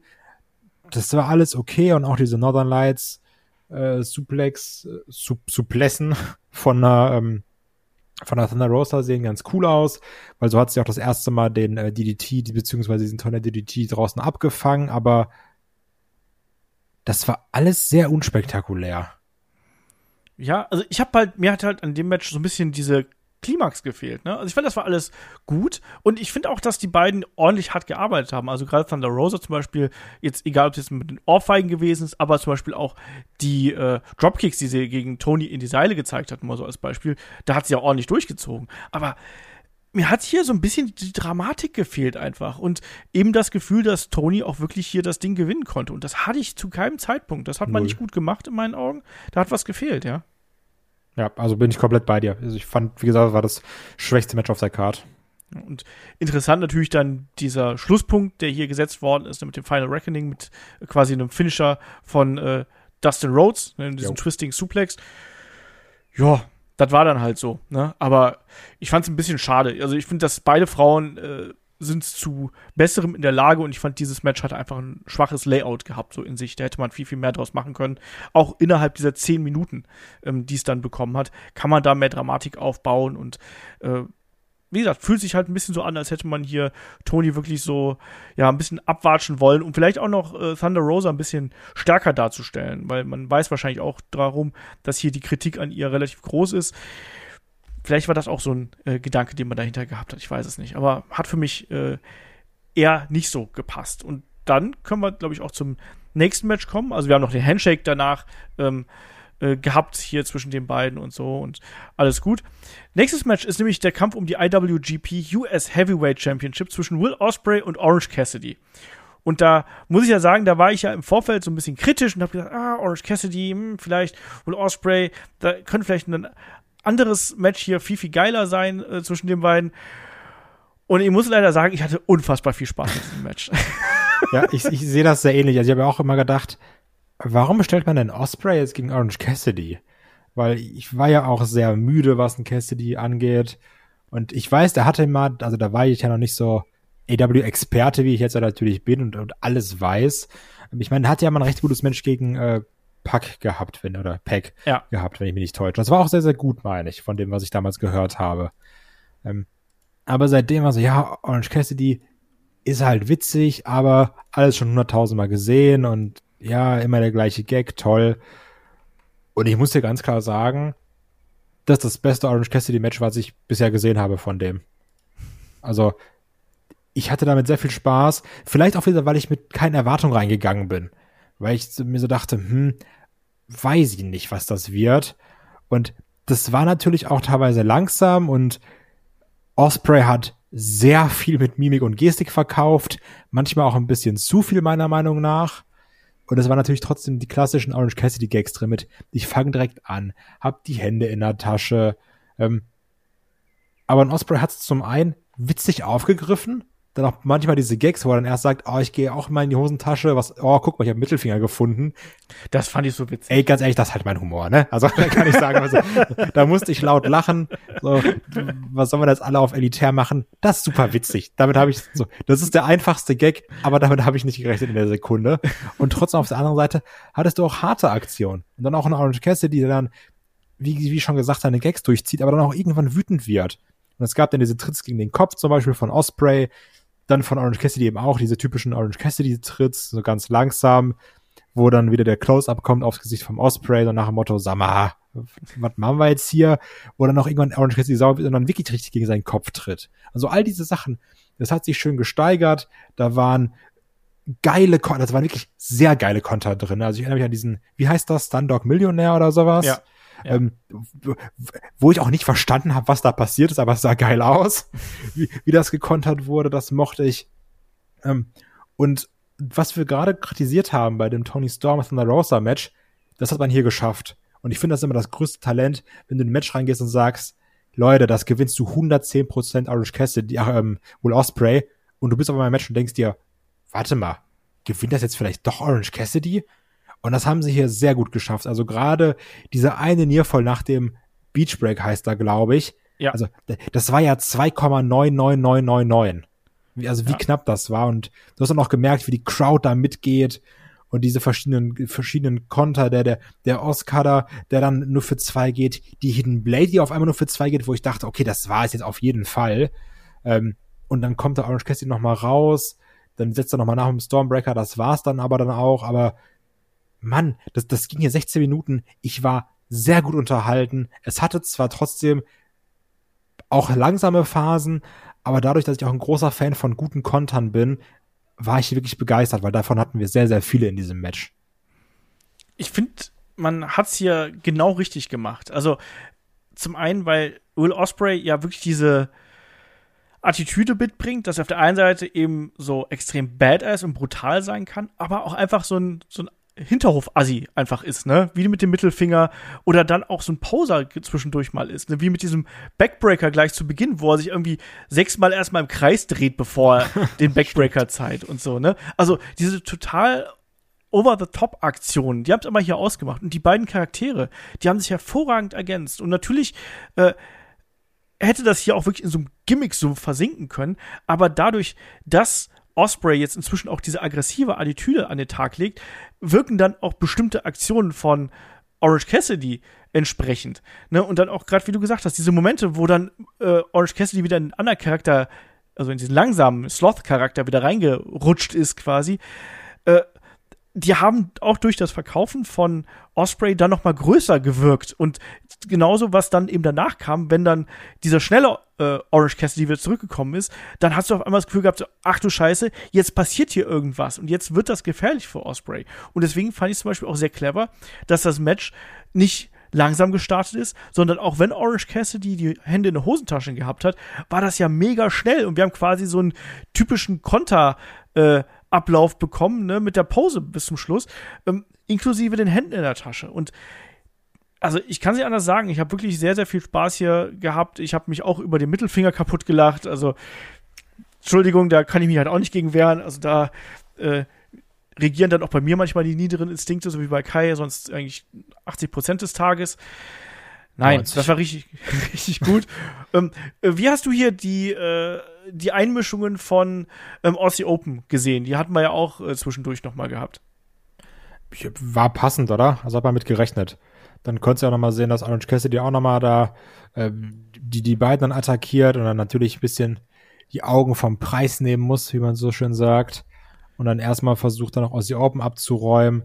Ja, ne, also ist doch vorhersehbar, wenn sie schon mit rauskommen dass ja, sie noch mit eingreifen. Also ich mag die übrigens sehr gerne, muss ich dazu sagen. Ne? Also ich, ja, also haben wir auch hunderttausend Mal gesehen. Ne? Ja, deswegen mag ich sie auch sehr gerne. Ich bin auch froh, dass sie wieder da sind. Da hat sich ja Mark Davis ja äh, fies verletzt quasi. Äh, äh, und der ist jetzt endlich wieder fit. Da bin deswegen, ich sehr, sehr glücklich drüber. Deswegen liebst du ja auch Jeff Cobb, weil du voreingenommen bist und kein vernünftiger, professioneller Journalist, so wie ich. Ja, vollkommen. genau. oh, ich habe mal Jeff Cobb interviewt. Ich darf nichts Negatives sagen. Ich, ich habe Jeff Cobb gar nicht interviewt. Ja, doch, hast du wohl. Nee, ich, das war, ich weiß nur, dass wir ein Video auf unserem YouTube-Kanal haben. das war, das war so, eine, so ein äh, Media Roundup, da haben hab wir gefilmt damals. Ah, da hast du dich nicht getraut zu sprechen, weil du sagst auch nicht, dass der mich dann irgendwie doof findet und weil ich darf nichts Negatives sagen. Ich habe Angst. Genau, ja. ich bin durch Mike Bailey traumatisiert. genau, ich, der Olaf hat mich eingeschüchtert, deswegen traut er sich hier nicht. Wenn dann Jeff ja. Cobb den Podcast und dann schreibt direkt wieder Olaf bei Twitter an. Was habe ich da gehört?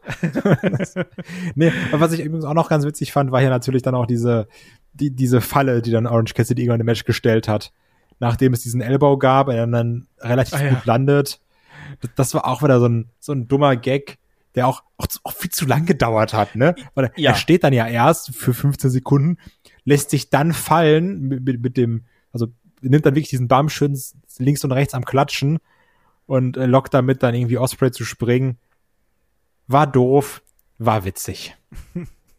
ja, aber also das ist echt ein Match, da werdet ihr euren Spaß dran haben, Kopf aus und dann gib ihm, also das hat mir richtig gut gefallen. Und ich muss sagen, ähm, auch wenn jetzt das Match hier Thunder Rosa äh, gegen Tony Storm davor so ein bisschen schlecht weggekommen ist, aber äh, ich habe jetzt auch mal so ein paar One-on-One-Matches gebraucht, weil diese vielen Multiman-Matches, das war mir auch ein bisschen too much und hier hat es genau die richtige Spannungskurve gehabt für mich und da war ich wirklich sehr, sehr gut drin. Aber es sollte auch noch weitergehen, lieber Kai, weil Osprey und Aussie Open, die geben sich ja nicht mit dem Sieg durch den Stormbreaker zufrieden, sondern da gibt es ja dann nochmal äh, Wemserei und da kommen ja dann äh, Trent Barretta und Rocky Romero raus, wollen hier den äh, Safe machen. Äh, das klappt aber dann auch nicht so ganz, eine zahlmäßige Überlegenheit und so. Ja, und dann kommt Shibata noch raus. Und das ist natürlich eine große Hausnummer für alle New Japan-Fans. Und das hat man doch an der Reaktion gemerkt, oder? Ja, und das musst du nochmal allen Leuten erklären, weil ich, ich, ich weiß natürlich alles. Ich wusste natürlich auch, wer das ist. ähm, und jetzt muss noch mal erklären, warum das eine besondere Nummer ist für alle Leute und natürlich nicht für mich. ja, Shibata, äh, also erstmal war einer der, der ganz großen, ja, Aufsteiger quasi von äh, New Japan Pro Wrestling. Also der hat 2017 den äh, New Japan Cup gewonnen, der war äh, Tag Team Champion an der Seite von ähm, Hiroki Goto und der war auf jeden Fall jemand, der hätte das neue Aushängeschild von ähm, New Japan sein sollen. Also der war quasi wirklich so der Nachfolger von dem Shinsuke Nakamura und wie sie nicht alle heißen. Ne? Und das sieht man auch, der war 2017 hier in den ähm, Top 25 besten Wrestler äh, der Welt bei der, der Pro Wrestling Illustrated mit dabei und war halt eben eine riesengroße äh, Nummer. So, und damit kommen wir zur traurigen äh, Geschichte quasi hier, zur traurigen Seite der Medaille. Bei Sakura Genesis trafen Shibata und Okada aufeinander. Hart geführtes Match der beiden, wirklich sehr, sehr stiff. Also der Kampfstil von Shibata immer sehr durch unter anderem auch ungeschützte Headbutts geprägt und andere sehr hart geführte Elemente. Naja, und da gab es dann, dann im Nachgang, nach Sakura Genesis 2017, gab es dann eben die Meldung, dass äh, man einen Bericht gehabt hätte, jemand ist Backstage ohnmächtig geworden, ist umgefallen. Und es kam dann raus, das war Shibata und Shibata ähm, hat infolge von einer Dehydration und äh, eine, ja, einer Hirnblutung, hat er hier wirklich eine schwere Verletzung infolge eines Headbutts erlitten. Und das hat unter anderem zu teilweise Lähmungserscheinungen der rechten Körperhälfte geführt und war wirklich eine ganz, ganz harte Geschichte. Also wirklich ein großes äh, Hämatom, was sich da äh, gebildet hat. Und äh, er musste dann auch wirklich in einer sehr, sehr schweren Hirn- OP quasi erstmal wieder zurück ins normale Leben geholt werden. Das war eine ganz harte Geschichte, auch wirklich so, dass man da sagen muss, da kann man froh sein, dass er quasi sein normales Leben weiterführen kann und dass er überhaupt wieder in so einem Umfeld quasi auch agieren kann. Er ist ja inzwischen Trainer größtenteils, hat auch zwischendurch mal wieder gewrestelt, aber das ist der Punkt, weshalb so ein Auftritt von Shibata was Besonderes ist. Ne? Das ist so ein emotionaler Punkt, wo man als Wrestling-Fan wirklich so ein, nicht nur ein Softspot, sondern da, es ist einfach eine emotionale Geschichte, sagen wir es mal so. Ja, also es war ja auch ein krasser Pop, ne? Also, also ich sag mal, jetzt so bei, bei allen Gags, und wie gesagt, ich wusste halt nicht, wer das ist, ne? Also deswegen ist auch gut, dass du es jetzt erklärt hast, weil ich behaupte jetzt mal ganz kackend dreist, wenn ich das nicht weiß, dann werden das auch viele andere vielleicht nicht wissen, die den Podcast hören, ne?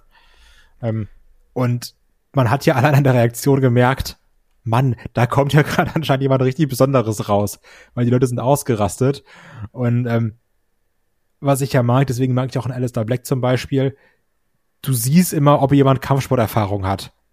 Und das hast du ja auch bei ihm gesehen, wie er sich halt bewegt, wie er zutritt, äh, diese, dieses, diese ganze Offense, die er gezeigt hat. Das sah verdammt geil aus.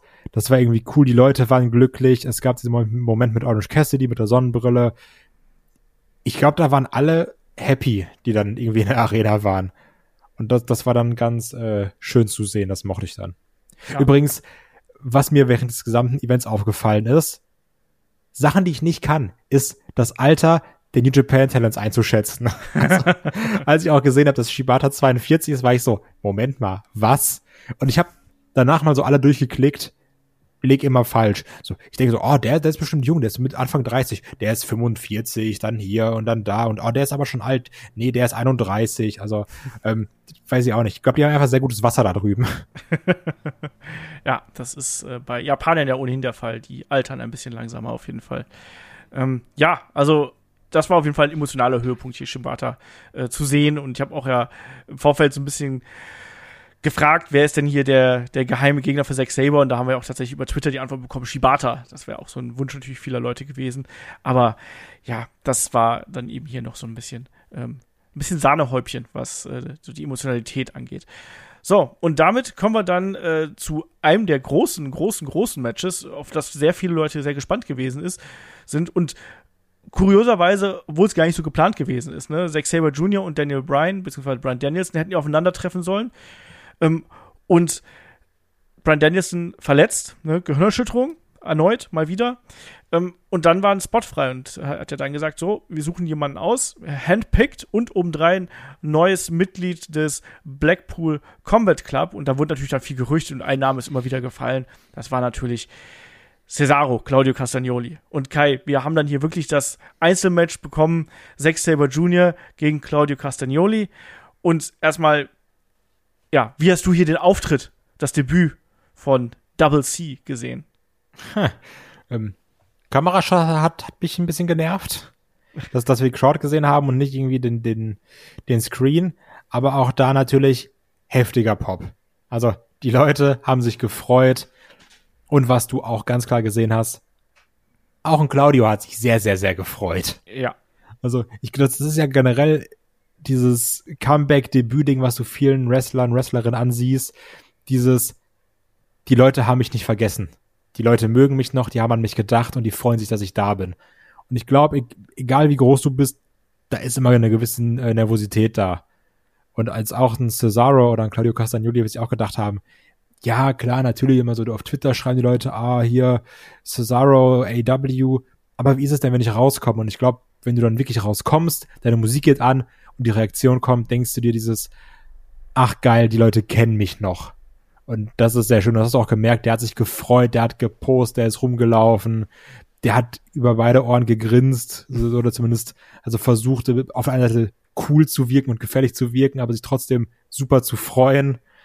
Ähm, und ja, also ist ja trotzdem so ein Name, wenn man jetzt, also bei aller Euphorie haben wir gedacht so, ja, ob man den jetzt zwingt, also das, das war ja die Meinung vor so einem halben Jahr oder sowas, gibt genug Talents, ob wenn jetzt noch ein Cesaro rüberholen muss, dann noch so ein weiteres WWE-Talent, hm, ja, weiß ich nicht. Aber jetzt hier dieser Blackpool Comet Club, Claudio Castagnoli, der passt da gut rein, oder?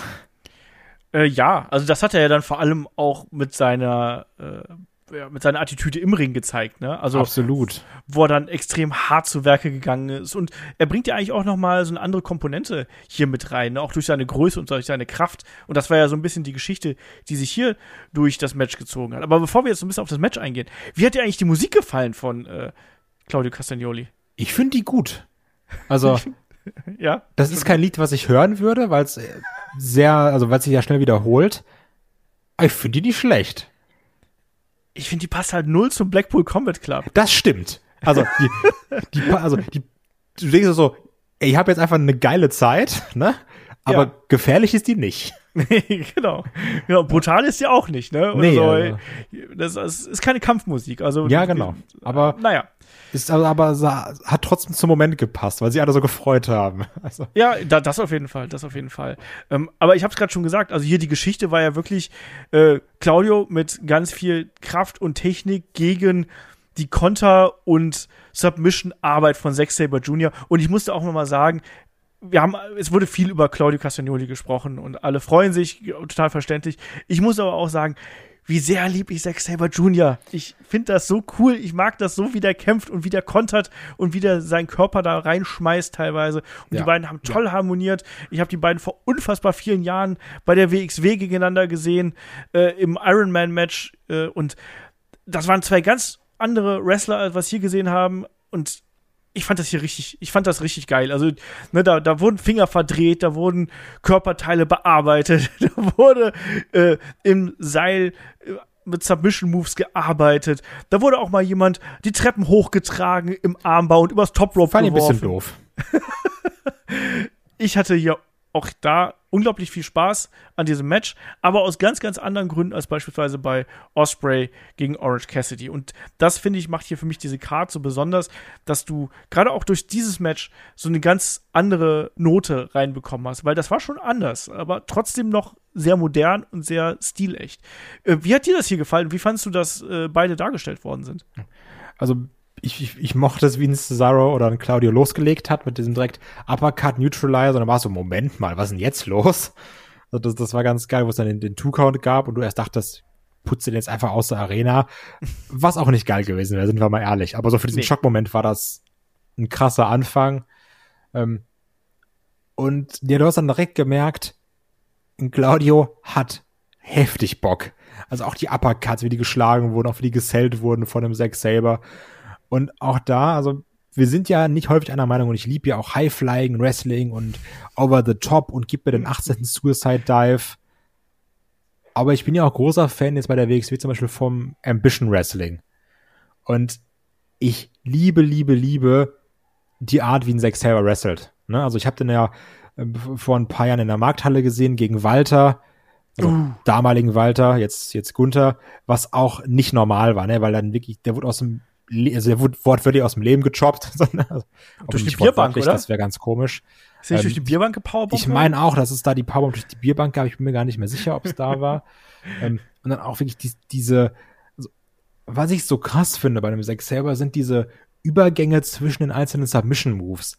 Also der hat dich irgendwie erst so und dann dreht er sich um dich herum, dann hat er dich anders im Hebel und die, also diese Transition von Move zu Move zu Move, das ist so flüssig und gut und durchdacht und alles logisch, weil du siehst, okay, jetzt hat er hier, also das ist halt nicht so ein STF-Submission-Move, ne? Sondern du siehst so, ah, jetzt hat, er, jetzt hat er da den Hebel, jetzt bewegt er sich aber so, damit er dann da den Hebel hat. Das ist alles so realistisch, wie er sich bewegt. Ja. Und das mag ich verdammt gerne bei einem Zack Saber. Und das hat man ja auch hier gesehen, dass dann äh, Claudio Castagnoli sehr über die Kraft natürlich auch kam, ne? Und dann hat er, wie du schon gesagt hast, dann trägt er mal eben Zack selber durch die Arena. Ähm, natürlich krasser Move, ein bisschen dumm, fand ich das Ja. dann. Das hat keinen Sinn gemacht. Also, ja, das, das hat mich halt gestört, weil das Match dann auf der einen Seite so technisch ist und dann hast du da so einen Over-the-Top-Move drin, der irgendwie quatschig ist. Das, das, also, das hat mich persönlich gestört, aber meine Güte, jeder Mensch ist anders. Und aber diese verschiedenen Sachen, also auch der, der äh, Sharpshooter von dem Claudio, der sah auch gut aus. Das war dieser typische, den wir in den letzten Wochen auch überall gesehen haben. Und du sagst, ach man, Leute, müssen wir immer schlechte Sharpshooter sehen? Nee, der sah auch gut aus. Natürlich wollten alle den Swing sehen, aber wir hatten ja auch so ein bisschen das Problem, was sich durchs Match gezogen hat, dass dann der Arm von Claudio Castagnoli bearbeitet war und dass es dann eben nicht geklappt hat, den den Swing wirklich lange zu zeigen, weil der Arm eben nicht mitmacht. Das war ja auch so ein bisschen ähm, die Sache dabei. Dann dieser, weiß ich, ich, nenne es mal Roll-Up, aber es war kein Roll-Up, ähm, wo dann Sex selber die Arme nimmt von Claudio Castagnoli, Ja. irgendwie unten drunter herrutscht und ihn dann pinnt. Auch so ein Move, wo ich wieder davor sitze mit meinem Dummkopf und denke, habe nicht verstanden, sah aber geil aus. das mochte ich. Ähm, das Einzige, was mich ein bisschen stört, wenn ich so hier Erbsenzählerei betreibe, mir kam sogar ein Zack Saber ein bisschen zu schlecht weg. Weil ich fand, dass ein äh, Claudio Castagnoli manchmal zu wenig gesellt hat. Also gerade was die Mimik angeht. Mhm. Also das Match geht 15 Minuten und der guckt so, ha, witzig, ich habe ja eigentlich gar nichts, ich hau den jetzt gleich kaputt oder sowas. Äh, Und, und Zack selber ist da halb am Sterben. Also der hat, das hat mich ein bisschen gestört.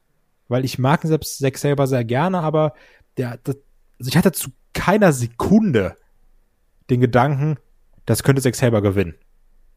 Und das fand ich irgendwie blöd.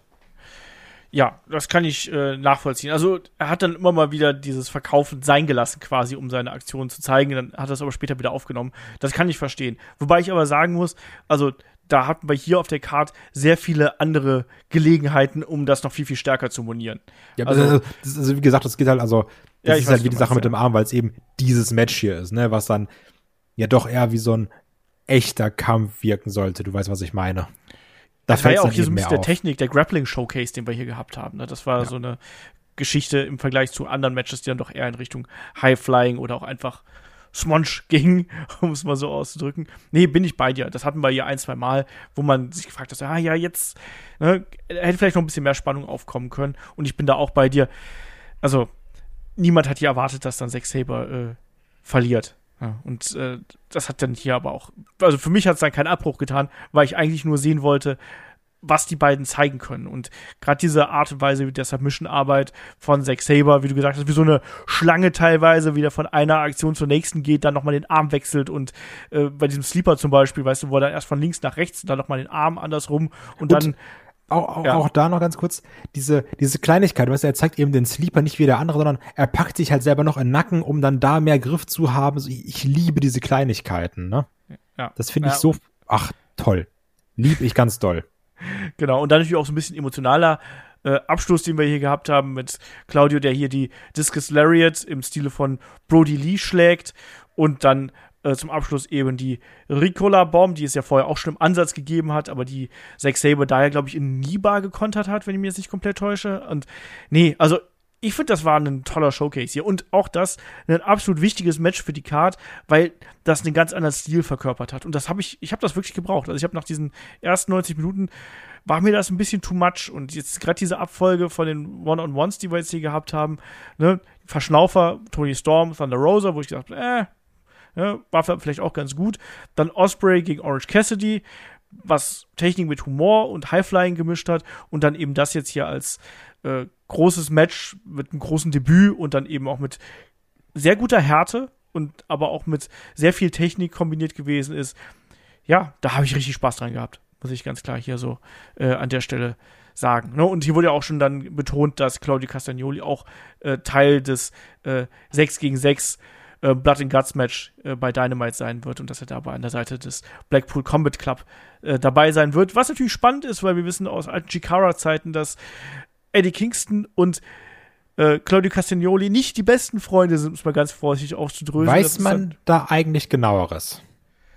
Also, wenn ich mich richtig erinnere, hatten die beiden ja eine Fehde schon mal bei äh, Chikara. Ich kann mich auch daran erinnern, dass die beiden mal in dieser CCW Ring of Honor Fehde damals ähm, Seite an Seite gekämpft haben. Aber ich meine, dass dieses, dieser Ärger zwischen den beiden aus Chikara-Zeiten herrührt. Und ich glaube, da gab es mal die Meldung, dass angeblich äh, Claudio Castagnoli sich geweigert hätte, Eddie Kingston over zu putten, wie man so schön sagt. Also sich von ihm klar besiegen zu lassen. Und daraus ist dann angeblich so eine Heat entstanden. Und ähm, Eddie Kingston hat sich ja auch in Folge auf Twitter immer wieder geäußert, so nach dem Motto, hey, du traust dich ja nicht hier hinzukommen und so weiter und so fort. Also, das ist so eine Geschichte, die ist so ein bisschen K-Fape, die ist auch ein bisschen Real Life, wie es jetzt aktuell tatsächlich um die bestellt ist und auch inwiefern Tony Khan jetzt so eine alte Kamelle, sage ich mal, wieder aufgreift. Das ist die andere Frage. Vielleicht haben sich die beiden längst ausgesprochen und man spielt einfach damit, dass wir Internet-Fans das eben nicht wissen und denken, die hassen sich wie die Pest. Ich denke, irgendwo dazwischen wird die Wahrheit liegen. Aber das ist so grundsätzlich schon mal die Geschichte der beiden hier und dieser Story, die jetzt hier offensichtlich aufgebaut wird und womit man ganz offensichtlich nicht nur Blood and Guts, sondern wahrscheinlich auch das Geschehen danach beeinflussen wird. Ähm, machen wir da auf jeden Fall erstmal an der Stelle äh, weiter, ne? Weil wir haben noch, wir haben noch einiges vor der Brust, um es mal ganz vorsichtig auszudrücken. Wir haben ja als nächstes noch das äh, Match um die äh, IWGP World Championship und da treffen der amtierende Champion Jay White, Katsushika Okada, Adam Cole und Hangman Adam Page aufeinander. Ähm, Frage, Kai, wie, wie, wie hat äh, auf dich Jay White eigentlich gewirkt? Da haben wir eine Frage nämlich vom Tobias geschickt bekommen. Also, er meint, äh, er hat auf ihn gewirkt wie ein Star. Ging es dir genauso? Ich meine, du bist jetzt jemand, der hat Jay White nicht so auf dem Plan gehabt. Äh, hat sich das jetzt ein bisschen geändert bei dir? Also Jay White hat auf jeden Fall ein krasses Charisma, ne? Besonders, wenn ich halt immer noch, also ich find's krass, was ein Bart macht, ne? Also jetzt mal ganz ehrlich. Das ist neidisch. Schon, das ist schon wirklich, also wenn ich, wenn, wenn ich mit dem Bart auch so eine Character Transition durchmachen würde, lecko fano, ey, also wirklich. Weil der sah ja ohne Bart wirklich aus wie Karl Arsch, ne? Und mit Bart 100 Millionen Mal besser. Also, und der hat eine Ausstrahlung, der hat ein geiles Charisma aber ich, der wirkt für mich immer wie dieser coole Anführertyp, ne? Also passt ja auch zu seinem Bullet Club Leadership. Aber der wirkt für mich nicht so wie dieser Megastar. Also, weißt du, was ich meine? Ja. Also, weil, ich weiß, also, was du meinst. Ich kann dir aber auch nicht genau sagen, woran es liegt. Ähm, nee, ich auch nicht, weil, also, weil, so, als er das erste Mal rausgekommen ist, ne? Und ich war so, boah, krasser Typ. Also, also jetzt generell bei, bei AW, ne? Du bist so, Mann, heftig. Der hat was, der kann gut reden, der hat eine Ausstrahlung. Aber das ist jetzt nicht so dieser super Megastar für mich. Also ich, ich kann auch nicht mit dem Finger drauf zeigen, wenn ich ehrlich bin. Das ist so ein, so ein, einfach so ein Gefühl, was ich habe. Ja, vielleicht, vielleicht braucht das noch ein bisschen. Ne? Also, der hat sich in den letzten Jahren extrem gut entwickelt. Er ist jetzt quasi an der Spitze angekommen. Vielleicht braucht es einfach noch ein bisschen, noch ein bisschen Reifen als Champion, dass er da noch mal äh, draufpackt. Mir geht so ähnlich. Und ich finde auch, dass er hier im Match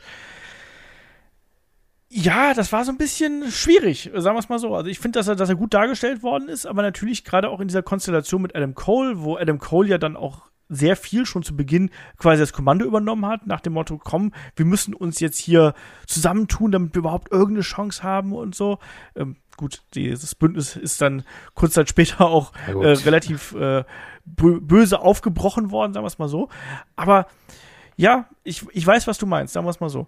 Ähm, ja, aber wie ging es denn hier mit dem, mit dem Match? Weil wir haben natürlich jetzt schon eine gewisse, ja, fast schon eine Tag-Team-Konstellation äh, gehabt mit auf der einen Seite Okada und äh, Adam Page, die dann auch am Anfang durchaus mal ein bisschen gegeneinander hier äh, gecatcht haben, aber dann vor allem auch äh, Adam Cole und äh, Jay White, die sich hier immer wieder zusammengetan haben.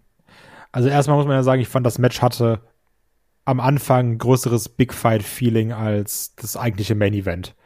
Also allein den Pop, den Okada bekommen hat, Ja. lautester Pop des Abends, mit Abstand, ne? Ähm, die Leute, bevor das Match losging, stehen auf, ch- chanten Holy Shit, geben dem Match schon Standing Ovations. Und dann so, yo, das Match, also darauf waren die Leute heiß. Das, das, das war dann schon ganz gut. Und ja, es war ja eben, wie gesagt, diese Allianz aus Jay White und ähm, Adam Cole natürlich. Und wir hatten zum einen, wie du schon gesagt hast, ein bisschen diese Tech-Team, dieses Tech-Team-Feeling, aber es gab ja auch häufig Hangman gegen, gegen ähm, White und Cole und es gab auch Okada gegen White und Cole immer mal wieder. Ja. Dass sich einer rausgepickt wurde. Und das hat sich ja am Anfang so ein bisschen durchgezogen. Dass dann jeder mal gegen jeden kämpft, bis dann, und dann gab es ja auch den äh, Suplex, diesen doppelten Suplex auf die Rampe mit Hangman, bis dann natürlich, und ich fand es auch gut, dass man es sich noch viel länger gezogen hat, es den in Anführungsstrichen Turn von Cole gegen ähm, Jay White gab, weil sind wir mal ehrlich, wir alle wussten, dass es kommt. Und ich habe jetzt, hätte jetzt auch keine Lust gehabt auf 15 Minuten, wir arbeiten hier zusammen. Also das war passend, das hat man sowieso auch in den Vorwochen immer so ein bisschen angeteased, wo auch Adam Cole stand mit dem IWGP Heavyweight Championship. Dann haben sie es hier gemacht und ab dann war ja wirklich dieses Free for All, vier Leute, alle gegen alle. Und das mochte ich, weil du hast dann gesehen, jeder kann was zeigen, jeder bringt seine Aktion durch.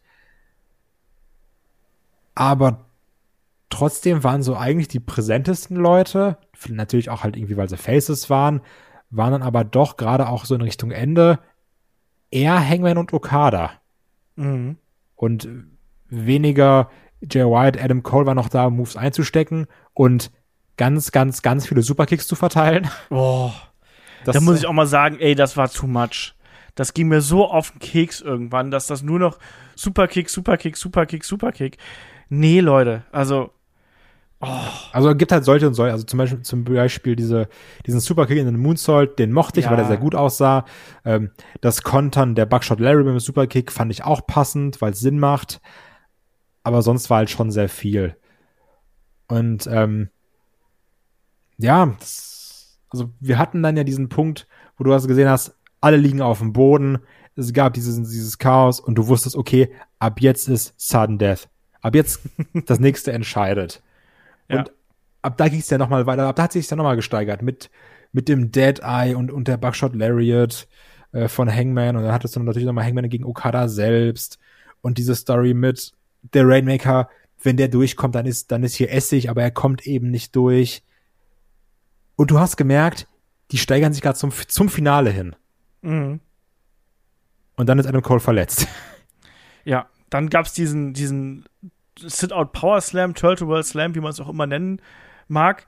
Ähm, ohnehin Adam Cole ja angeschlagen in das Match gegangen, das ist bekannt, äh, dass, dass er nicht 100% fit gewesen ist, sondern dass er quasi durch diese Verletzung arbeiten wollte. Ja, bis jetzt sind keine weiteren Details da bekannt, ne? Aber das wirkte eben dann schon so, als wäre das hier äh, ein Match gewesen, was verkürzt wurde aufgrund dieser Verletzung. Äh, Adam Cole steckt diesen Slam ein. Wir sehen ähm, White, der äh, in den Ring zurückkommt, Okada einen äh, Blade Runner verpasst. Ja, warte, warte, warte, warte, ganz wichtig ist ja noch, dass es ja eigentlich den, ähm, also der Okada seine Offense zeigt und dann sollte es den Rainmaker geben, Stimmt, ja. aber Cole duckt sich eben drunter weg und liegt in der Kollabiert. Ringecke.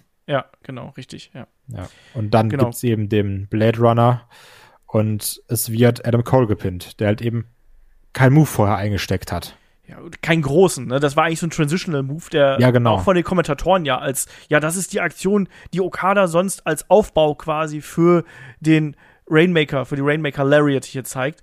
Und das ist normalerweise keine Aktion, mit der ein Match endet. Und ja, also das Verletzungspech setzt sich hier natürlich fort und das sah wirklich unschön aus, wenn sowas äh, passiert. Wie gesagt, wir wissen nicht äh, zum jetzigen Zeitpunkt, was da genau passiert ist. Also es gibt da kein großes Update bislang. Wir nehmen den Podcast hier am Dienstagabend auf.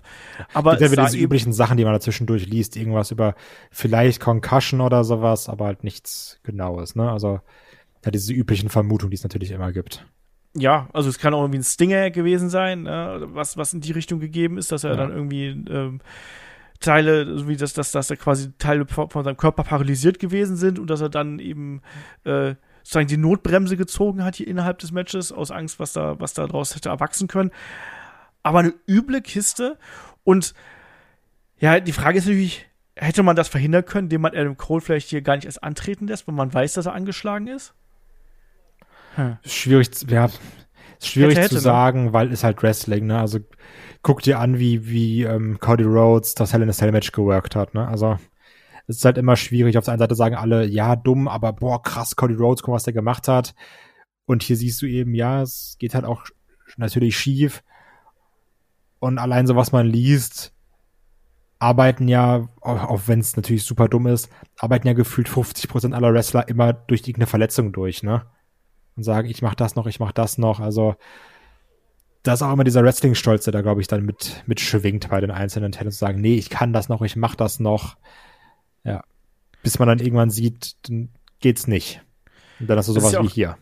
Es ist ein ganz wichtiger Punkt, den du gerade ansprichst. Ich glaube, das hatte Meller auch auf Twitter geteilt oder ge, zumindest geliked, ähm, wo es auch hieß, ja, äh, die Verletzungen, die ihr Fans seht, das ist quasi nur, das ist sozusagen nur die Spitze des Eisbergs, ne? All das, was damit einhergeht und was äh, die kleinen Verletzungen oder die mittleren Verletzungen, die wir aber gar nicht in ne, quasi öffentlich machen, die bekommt ihr einfach gar nicht mit, was, was da äh, mit einhergeht. Ne? Und we welche, welchen Raubbau man eigentlich mit dem Körper hier betreibt. Ne? Und allein deswegen muss man die Arbeit, die die ganzen Frauen und Männer hier im Ring leisten, nochmal umso mehr wertschätzen. Ich fand es beängstigend. Also das ist auch wieder ja. so ein Punkt gewesen, natürlich, wo man sich dann als Zuschauer äh, extreme Sorgen macht, ne? was ist da passiert, weil es sah eben nicht so aus, als wären das äh, ein Teil der Geschichte gewesen wäre, sondern es war eben ein eindeutiger Bruch des Skripts und in dem Sinne dann eine reale Verletzung.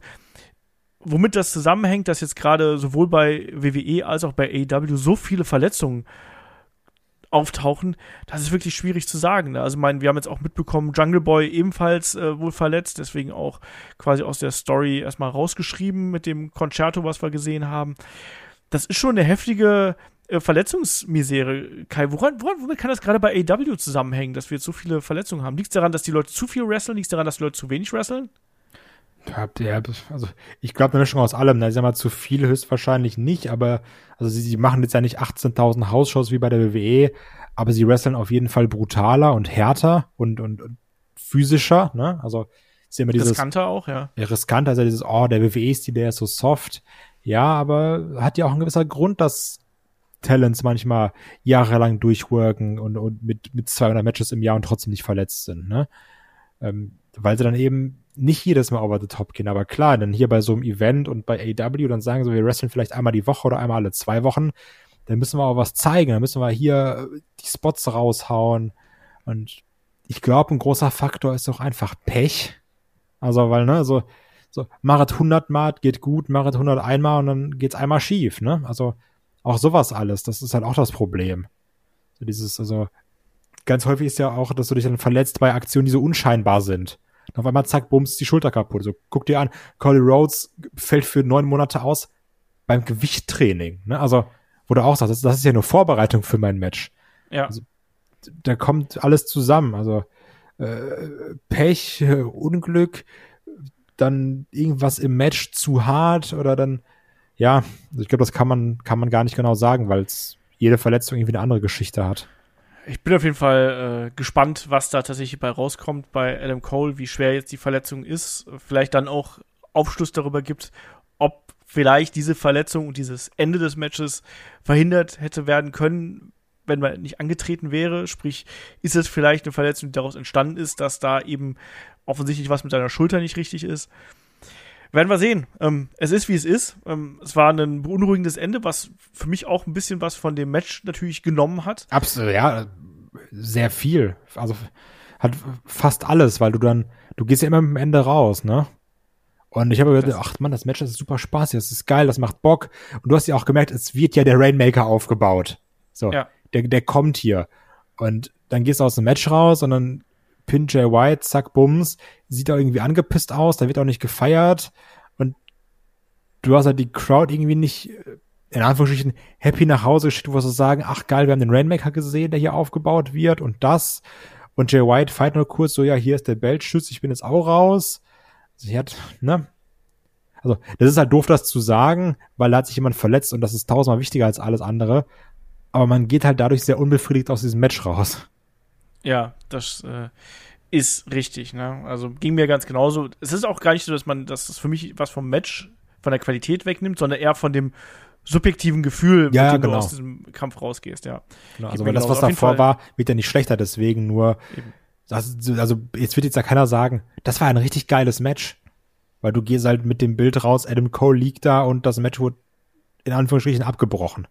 Ja, genau das. Aber wir werden sehen, wie sich diese ganze Geschichte mit Adam Cole, wie sich das weiter ergibt und wann es da das nächste Verletzungsupdate äh, geben wird. Auf jeden Fall Jay White behält seine äh, IWGP ähm, Championship. Hier bleibt weiterhin Titelträger. Übrigens, das tut mir in der Seele weh, wie hässlich dieser Belt ist. also der alte IWGP Heavyweight Championship, der, der sah doch so toll aus, ne?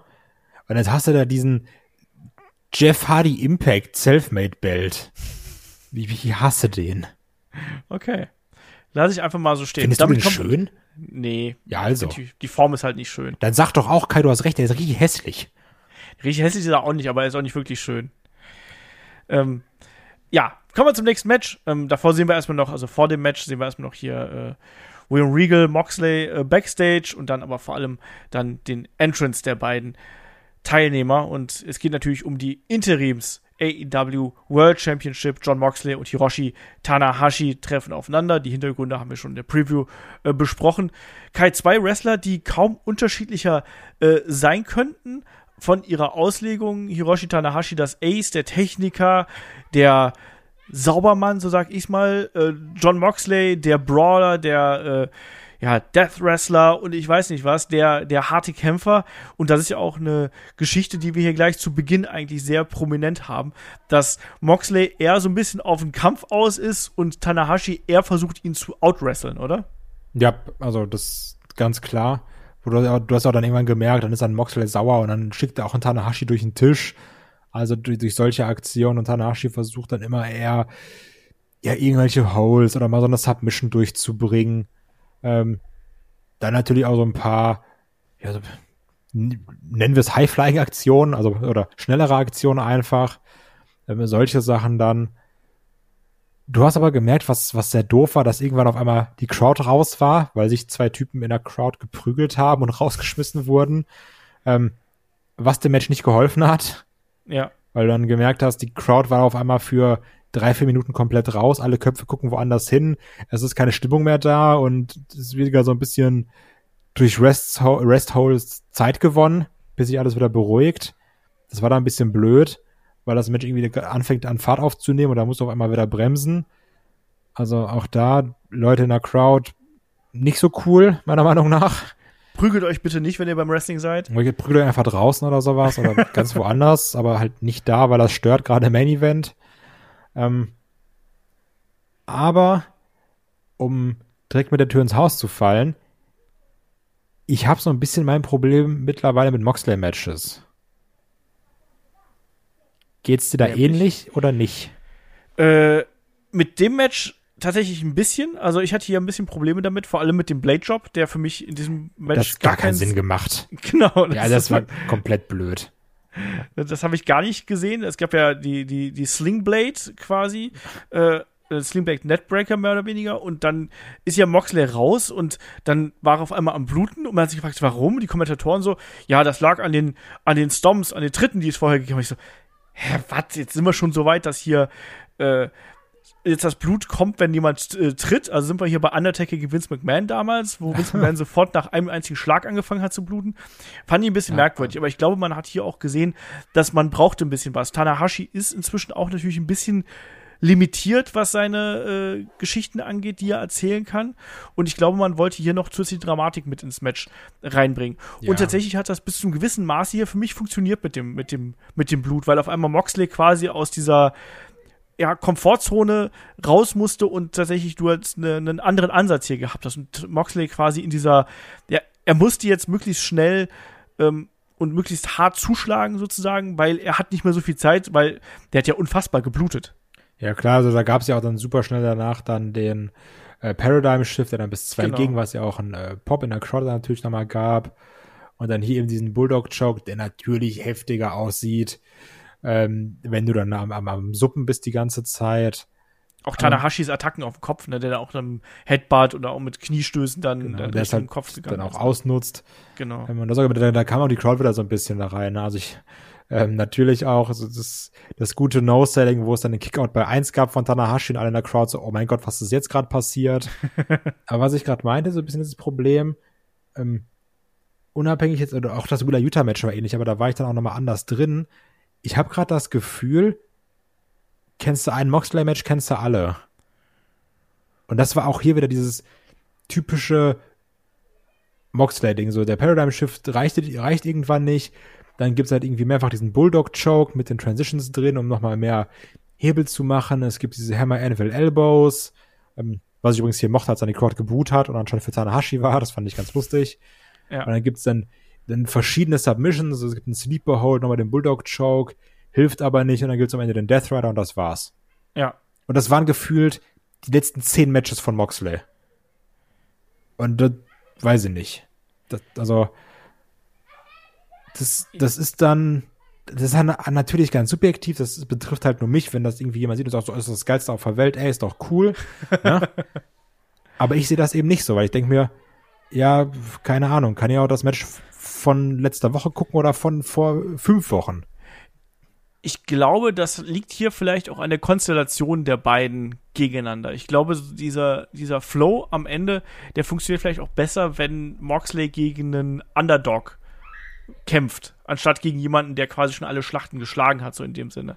Ähm, ich hätte mir tatsächlich auch eher so einen offenen Schlagabtausch am Ende gewünscht, statt so eine ähm, schnelle Abfolge von Aktionen von Moxley, sondern ich hätte mir da eher so ein wie, wie, wie, wie, so, wie so ein Kampf quasi. Und am Ende ist es dann der Death Rider, der den Sieg bringt, aber vorher haben wir von mir aus noch ähm, diverse Sling Blades und mehr, mehr so einen offenen Schlagabtausch. Das hätte ich mir hier vielleicht ein bisschen äh, in diese Richtung äh, mehr, mehr gedacht. Ähm, kann man so sehen, aber das sehe ich noch nicht als allgemeines Problem für Moxley-Matches, weil dafür haben die letzten Moxley-Matches für mich zu gut funktioniert. Und deswegen bin ich da nicht ganz so auf deiner Seite. Aber hier war es tatsächlich für mich auch so, dass ich äh, vielleicht bedingt ob der Länge der Card oder vielleicht auch bedingt dadurch, dass ich da so ein bisschen mehr drin bin. Ich habe mich halt gefragt, so wie endet denn das Match jetzt? Und als dann der dieser Choke-Varianten gekommen sind, habe ich gedacht so, nee, also Tanahashi wird nicht aufgeben. Man hat es ja dann auch gut gefilmt, finde ich, von oben, dass du auch Tanahashis Gesicht die ganze Zeit sehen konntest, sondern dass dann eben die Transition in den Death Rider kommen musste. Äh, aber ich bin auch nicht 100% in dieses Match eingestiegen. Also ich fand das, ich fand das gut und ich fand das unterhaltsam, aber da waren für mich andere Matches auf der Card, die mich mehr reingezogen haben. Woran das liegt, kann ich nicht genau sagen, aber ähm, ist eben ganz einfach so. Ähm, weiß nicht, aber wir haben auf jeden Fall John Moxley als neuen ähm, AEW Interim Champion. Auch das war keine Überraschung. Vielleicht liegt es auch daran, dass ich damit nicht gerechnet habe, dass Tanahashi gewinnt. Ja, absolut. Also durch die Tatsache, ähm, das dann auch Jay White verteidigt hat, weil klar, dass Moxley den Belt holt, ne? Das kam ja auch noch dazu. Ja. Aber es ist sehr gut, hier wird halt einfach nichts wechseln. Was ja auch nicht schlimm ist, aber ja, also, das Problem war natürlich, dass das Co-Main-Event so ein blödes Ende hatte, ne? Und dass das hier eben kein Match war, wo ich so super drin war. Da fand ich auch andere Matches bedeutend besser und unterhaltsamer. Deswegen habe ich gedacht, so, ja, das war am Ende alles geiles Wrestling, aber das war jetzt nicht so dieses, so, boah, geil, was ein Finale. Ja. Tatsächlich waren da andere Car Matches auf der Karte, die mich ein bisschen mehr abgeholt haben. Aber auch das ist äh, sehr subjektiv. Das Match an sich äh, war gut. Aber mich hat auch tatsächlich dieser Blutspot ein bisschen rausgenommen. Also ich finde, das ja. hätte, entweder baust du das Ding anders auf oder du lässt das Ganze gar bleiben, aber so hat es dann eben für mich ein bisschen künstlich gewirkt, ähm, um quasi diesen Schockmoment, diese künstliche Dramatik zu erzeugen. Und das hat dann eben für mich äh, nicht ganz so äh, gepasst, sagen wir es mal so. Ähm, und auch das, ne, auch, auch die Feier von Mox, der dann da wieder, der dann so, yes, ich hab's geschafft. Das hat für mich, es hat für mich, wie war, war dann die, die emotionale Komponente nicht da. Und auch der Eingriff dann, natürlich, der so ein bisschen die Transition, der Übergang auch Richtung äh, Blood and Guts natürlich ist, wo dann die Jericho Appreciation Society eingegriffen hat, wo dann äh, dann auch noch äh, Santana und Ortiz und äh, Eddie Kingston eingegriffen haben, Wheeler Utah auch noch mit dabei und dann am Ende kommt eben äh, Claudio Castagnoli raus und macht dann hier äh, quasi den, den Aufräumer und sorgt dann eben dafür, dass, äh, dass die Faces äh, im Ring sind, außer Eddie Kingston, der ist immer noch mächtig am Sicken. Wie hat es dir gefallen, dass wir quasi nicht so ein, dass wir eher so ein Angle-Ende haben, als so ein Yes, neuer Champion und wir jubeln einfach? Ja, also macht halt, macht natürlich Sinn, ne? Weil, wie gesagt, bei den Guts wird es ja als sehr großes Ding verkauft. Ähm, ich fand es aber ein bisschen unpassend für Forbidden Door, wenn ich ehrlich bin. Also, weil das Ende jetzt hat ja gar nichts mit Door zu tun. Und für ja. so ein Kooperationsevent war es dann irgendwie unpassend, meiner Meinung nach.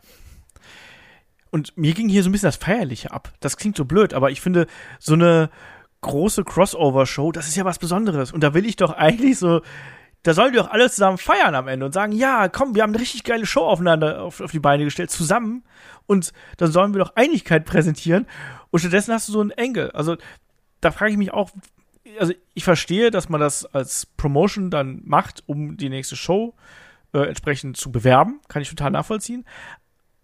Aber es hat für mich so das Gefühl, so ein bisschen weggenommen. Und vielleicht bin ich da jetzt auch ein bisschen zu engstirnig oder äh, habe mir ein bisschen was anderes erhofft einfach oder gewünscht. Aber finde, das würdigt nicht unbedingt das Besondere dieses, dieses Events, was man ansonsten sehr, sehr gut gemacht hat mit dem ganzen Drumherum. Apropos, was wir, was wir eingangs ähm, angesprochen haben, ja. Andere Erwartungen, na, natürlich komplett dumm, aber wenn wir schon bei Wunschvorstellungen sind, ich hätte auch einfach gern Face-Off von Okada und Omega gehabt. Ja. Also, ne?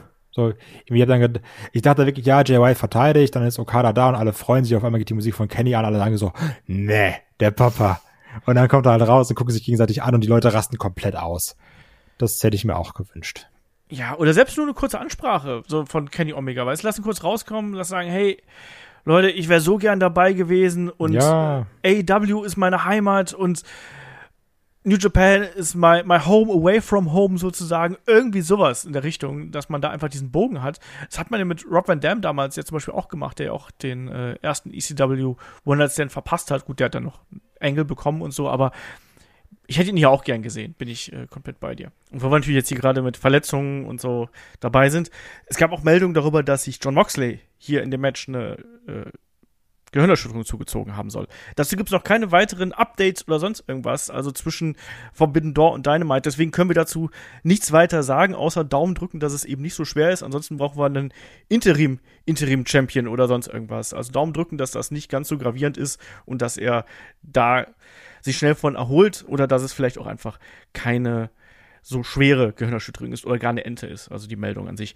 Das werden wir sehen. Ja, Kai, wie gehen wir denn jetzt aus der Show hier raus? Also, ich habe sehr viele Superlative gelesen und gesehen. Äh, wo bist du da? Bist du hier bei den, äh, die, die volle Bananenstaude oder wo bist du? Ähm, ich tue mich übrigens noch ein bisschen, ich bin seit gestern überlegen, was mein Match of the Night ist, ne? ich tue mich damit ein bisschen schwer.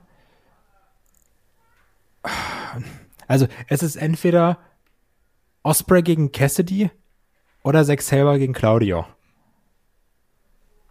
Und ich glaube, ich bin sogar wirklich bei Osprey gegen Cassidy. Dass das so overall mein Lieblingsmatch war. Weil mich das gut unterhalten hat, auf einer witzigen Ebene, aber auch wrestlerisch und hatte schöne Konter. Da war vieles bei, was mir gefallen hat. Ähm, deswegen wäre das sogar mein Match of the Night. Und natürlich, das war eine ganz klar so eine Karte, wo gesagt wurde, wir packen so viel drauf wie geht weil das ist ein Crossover. Wir wollen alle mitnehmen. So ein bisschen, wie wir es auch in den letzten Jahren bei den ganzen WrestleMania-Cards gesehen haben und noch ein Multiman-Match und pack nochmal hier einen drauf und die nochmal und hier nochmal ein Page-Check und wir zeigen nochmal alle. Und das finde ich auch bei so einem Event vollkommen in Ordnung, ne? Weil darum geht's ja auch. Möglichst viel Talent zu zeigen in Matches, in, oh krass, guck mal, der und der stehen sich gegenüber. Das finde ich vollkommen okay.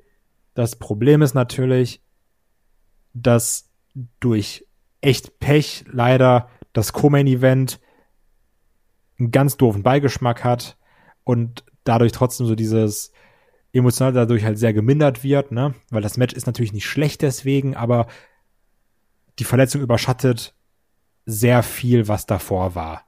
Mhm. Weil du gehst damit auch und sagst, ach du Kacke, Adam Cole, hoffentlich ist nichts Schlimmes. Und ich persönlich war kein Fan vom Main Event. Was natürlich wieder subjektiv ist. Aber ja, Moxley natürlich schön und gut und die haben sich ja beide den Arsch aufgerissen. Aber es holt mich halt eben nicht so ab. Und deswegen finde ich diese ganzen Superlativen auch ein bisschen übertrieben. Und ich würde halt sagen 6,5. Okay. Also mein Match of the Night war ohne Zweifel Claudio Castagnoli gegen Zack Saber Jr. Nachvollziehbar. Da, ja, da bin ich aber auch emotional sehr verhaftet, bei beiden natürlich. Und äh, das hat mich auch vom Kampfstil sehr abgeholt. Mein Problem war tatsächlich, dass so äh, ich gemerkt habe, dass mich die Show gerade anfangs so ein bisschen ausgelaugt hat. Ich finde, das war ein bisschen zu viel, too much, zu viel Multiman, zu viel drum und dran. Aber ich hatte trotzdem immer Spaß. Aber es war auch bis zum gewissen Grade fast schon ein bisschen ähm, Reizüberflutung. Ähm, ich gebe dem Ding insgesamt trotzdem eine 7, glaube ich. Also ich gebe ihm eine 7, weil ich finde, das war schon vom Top to Bottom. Da war kein Stinker dabei. Da waren zwei Matches dabei, die ich bedingungslos jedem empfehlen würde, mit Claudio gegen Zack Saber und auch ähm, Will Osprey gegen Orange Cassidy. Ähm, da war eine Menge äh, gute bis sehr gute Matches äh, dabei. Da gehört auch der Main Event zu, ganz klar. Auch wenn ich nicht der absolut größte Freund davon gewesen bin, aber das war schon trotzdem äh, sehr gut in dem, äh, wie es erzählt worden ist, wie es gemacht worden ist. Nee, also ich gebe dem ganzen Ding hier eine 7 und sage, das war ein absolutes Overload von verschiedenen Wrestling-Stilen, von äh, Wrestling äh, Liebe auch auf eine gewisse Art und Weise. Ein ganz, ganz anderes Produkt, als wir es natürlich von WWE gewohnt sind. Ähm, keine großen Pausen, ganz viel Wrestling. Ähm, nicht unbedingt immer mein Wrestling, muss ich dazu sagen. Deswegen ist auch Castagnoli gegen Zack Saber äh, eigentlich mein Match des Abends, weil das eher so in, in die Richtung geht, die, wie ich Wrestling mag. Aber man hat gemerkt, wie auch die Crowd damit gespielt hat und die gibt dann für mich auch noch mal so diesen Initialfunken, dass ich sage, ja, da gehe ich auch dann auf die sieben Bananen zu, weil ich finde, dass die ganz, ganz viel dazu beigetragen haben, dass sich das alles besonders angefühlt hat. Hätte man es besser machen können? An einigen Stellen, ja. Aber ich war trotzdem sehr, sehr zufrieden mit der gesamten Show. Und es heißt ja auch, dass man vermutlich äh, nächstes Jahr wieder veranstalten möchte. Also ich hoffe. man will es, man will es auf jeden Fall. Ähm, die ersten äh, Buy-Rates sind da dieses Jahr, also man erwartet auf jeden Fall 100.000 und mehr Verkäufe. Ja. Klingt gut, würde ich sagen. Absolut, also sind ja an, also zu dem, was zumindest so wie es Tony Khan gesagt hat, sind es jetzt ja schon quasi fast über 100.000. Und dann werden ja noch welche dazukommen, also ja. Ich, ich meine, Double or Nothing lag jetzt so bei 160.000. Ähm, ist schon nicht verkehrt, ne? Nö. Und gerade auch bei so einem, in Anführungsstrichen, Nischenprodukt wie, wir machen einfach nur zwei Wrestling-Promotions catchen gegeneinander. Ne? Das war ja schon auch vom Aufbau her nicht alles so ideal, wenn man ehrlich ist und viele Verletzungen und da kann man dann umso glücklicher darüber sein, dass das auch funktioniert und da hieß es ja auch, ja, wenn alle fit wären, dann überlegt euch mal, was das noch für eine Card gewesen wäre und was da möglich gewesen wäre. Gucken wir mal. Also ich hätte nichts dagegen, vielleicht dann nächstes Jahr in Japan das Ding zu sehen hier. Könnte ich mir auch sogar vorstellen, weil muss ja, müssen ja beide was bekommen, ne? Genau. Ähm, übrigens, kein MJF gesehen. Was ja. ja auch mal so eine Zeit lang deine Vermutung war. Ja. Ganz am Anfang. Nee. Ja. hat er auch keine Fragen zu beantworten im Media Scrum. Er hat gesagt, er hat gesagt äh, sei nichts zu. Ja, kann ich verstehen, dass ihr das fragt, aber ich sag nichts, genau. Ja, Kai, dann sind wir durch hier, oder? Eine Frage noch, ah. weil es auch sehr meme-mäßig durchs Netz gegangen ist.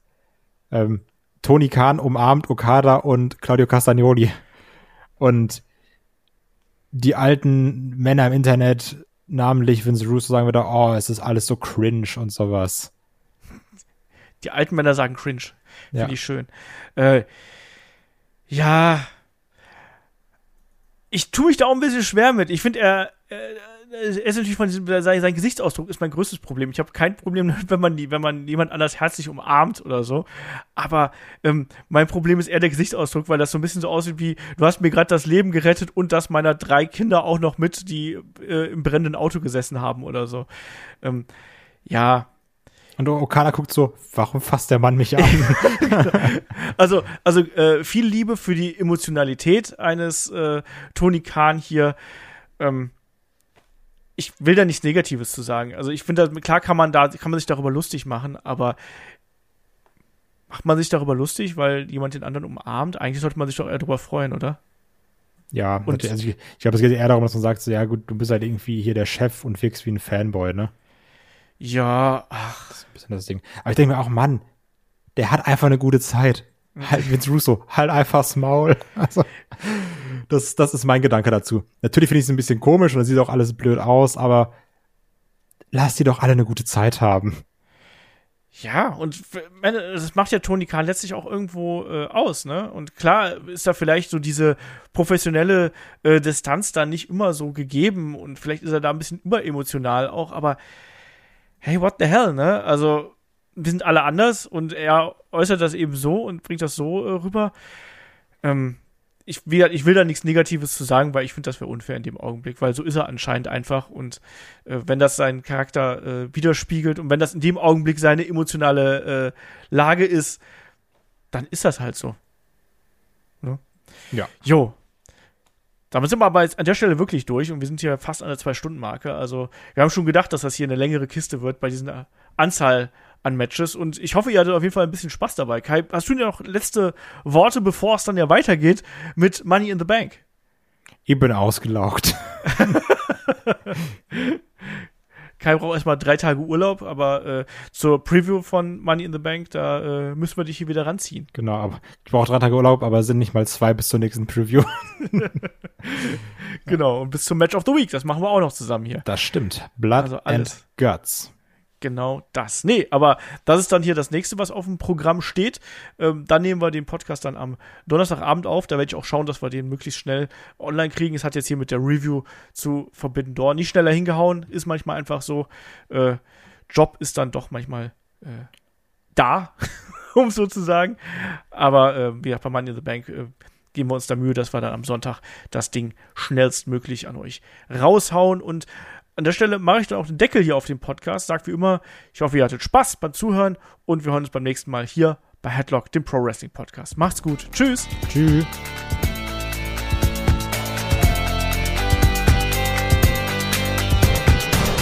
Headlock, der Pro Wrestling Podcast.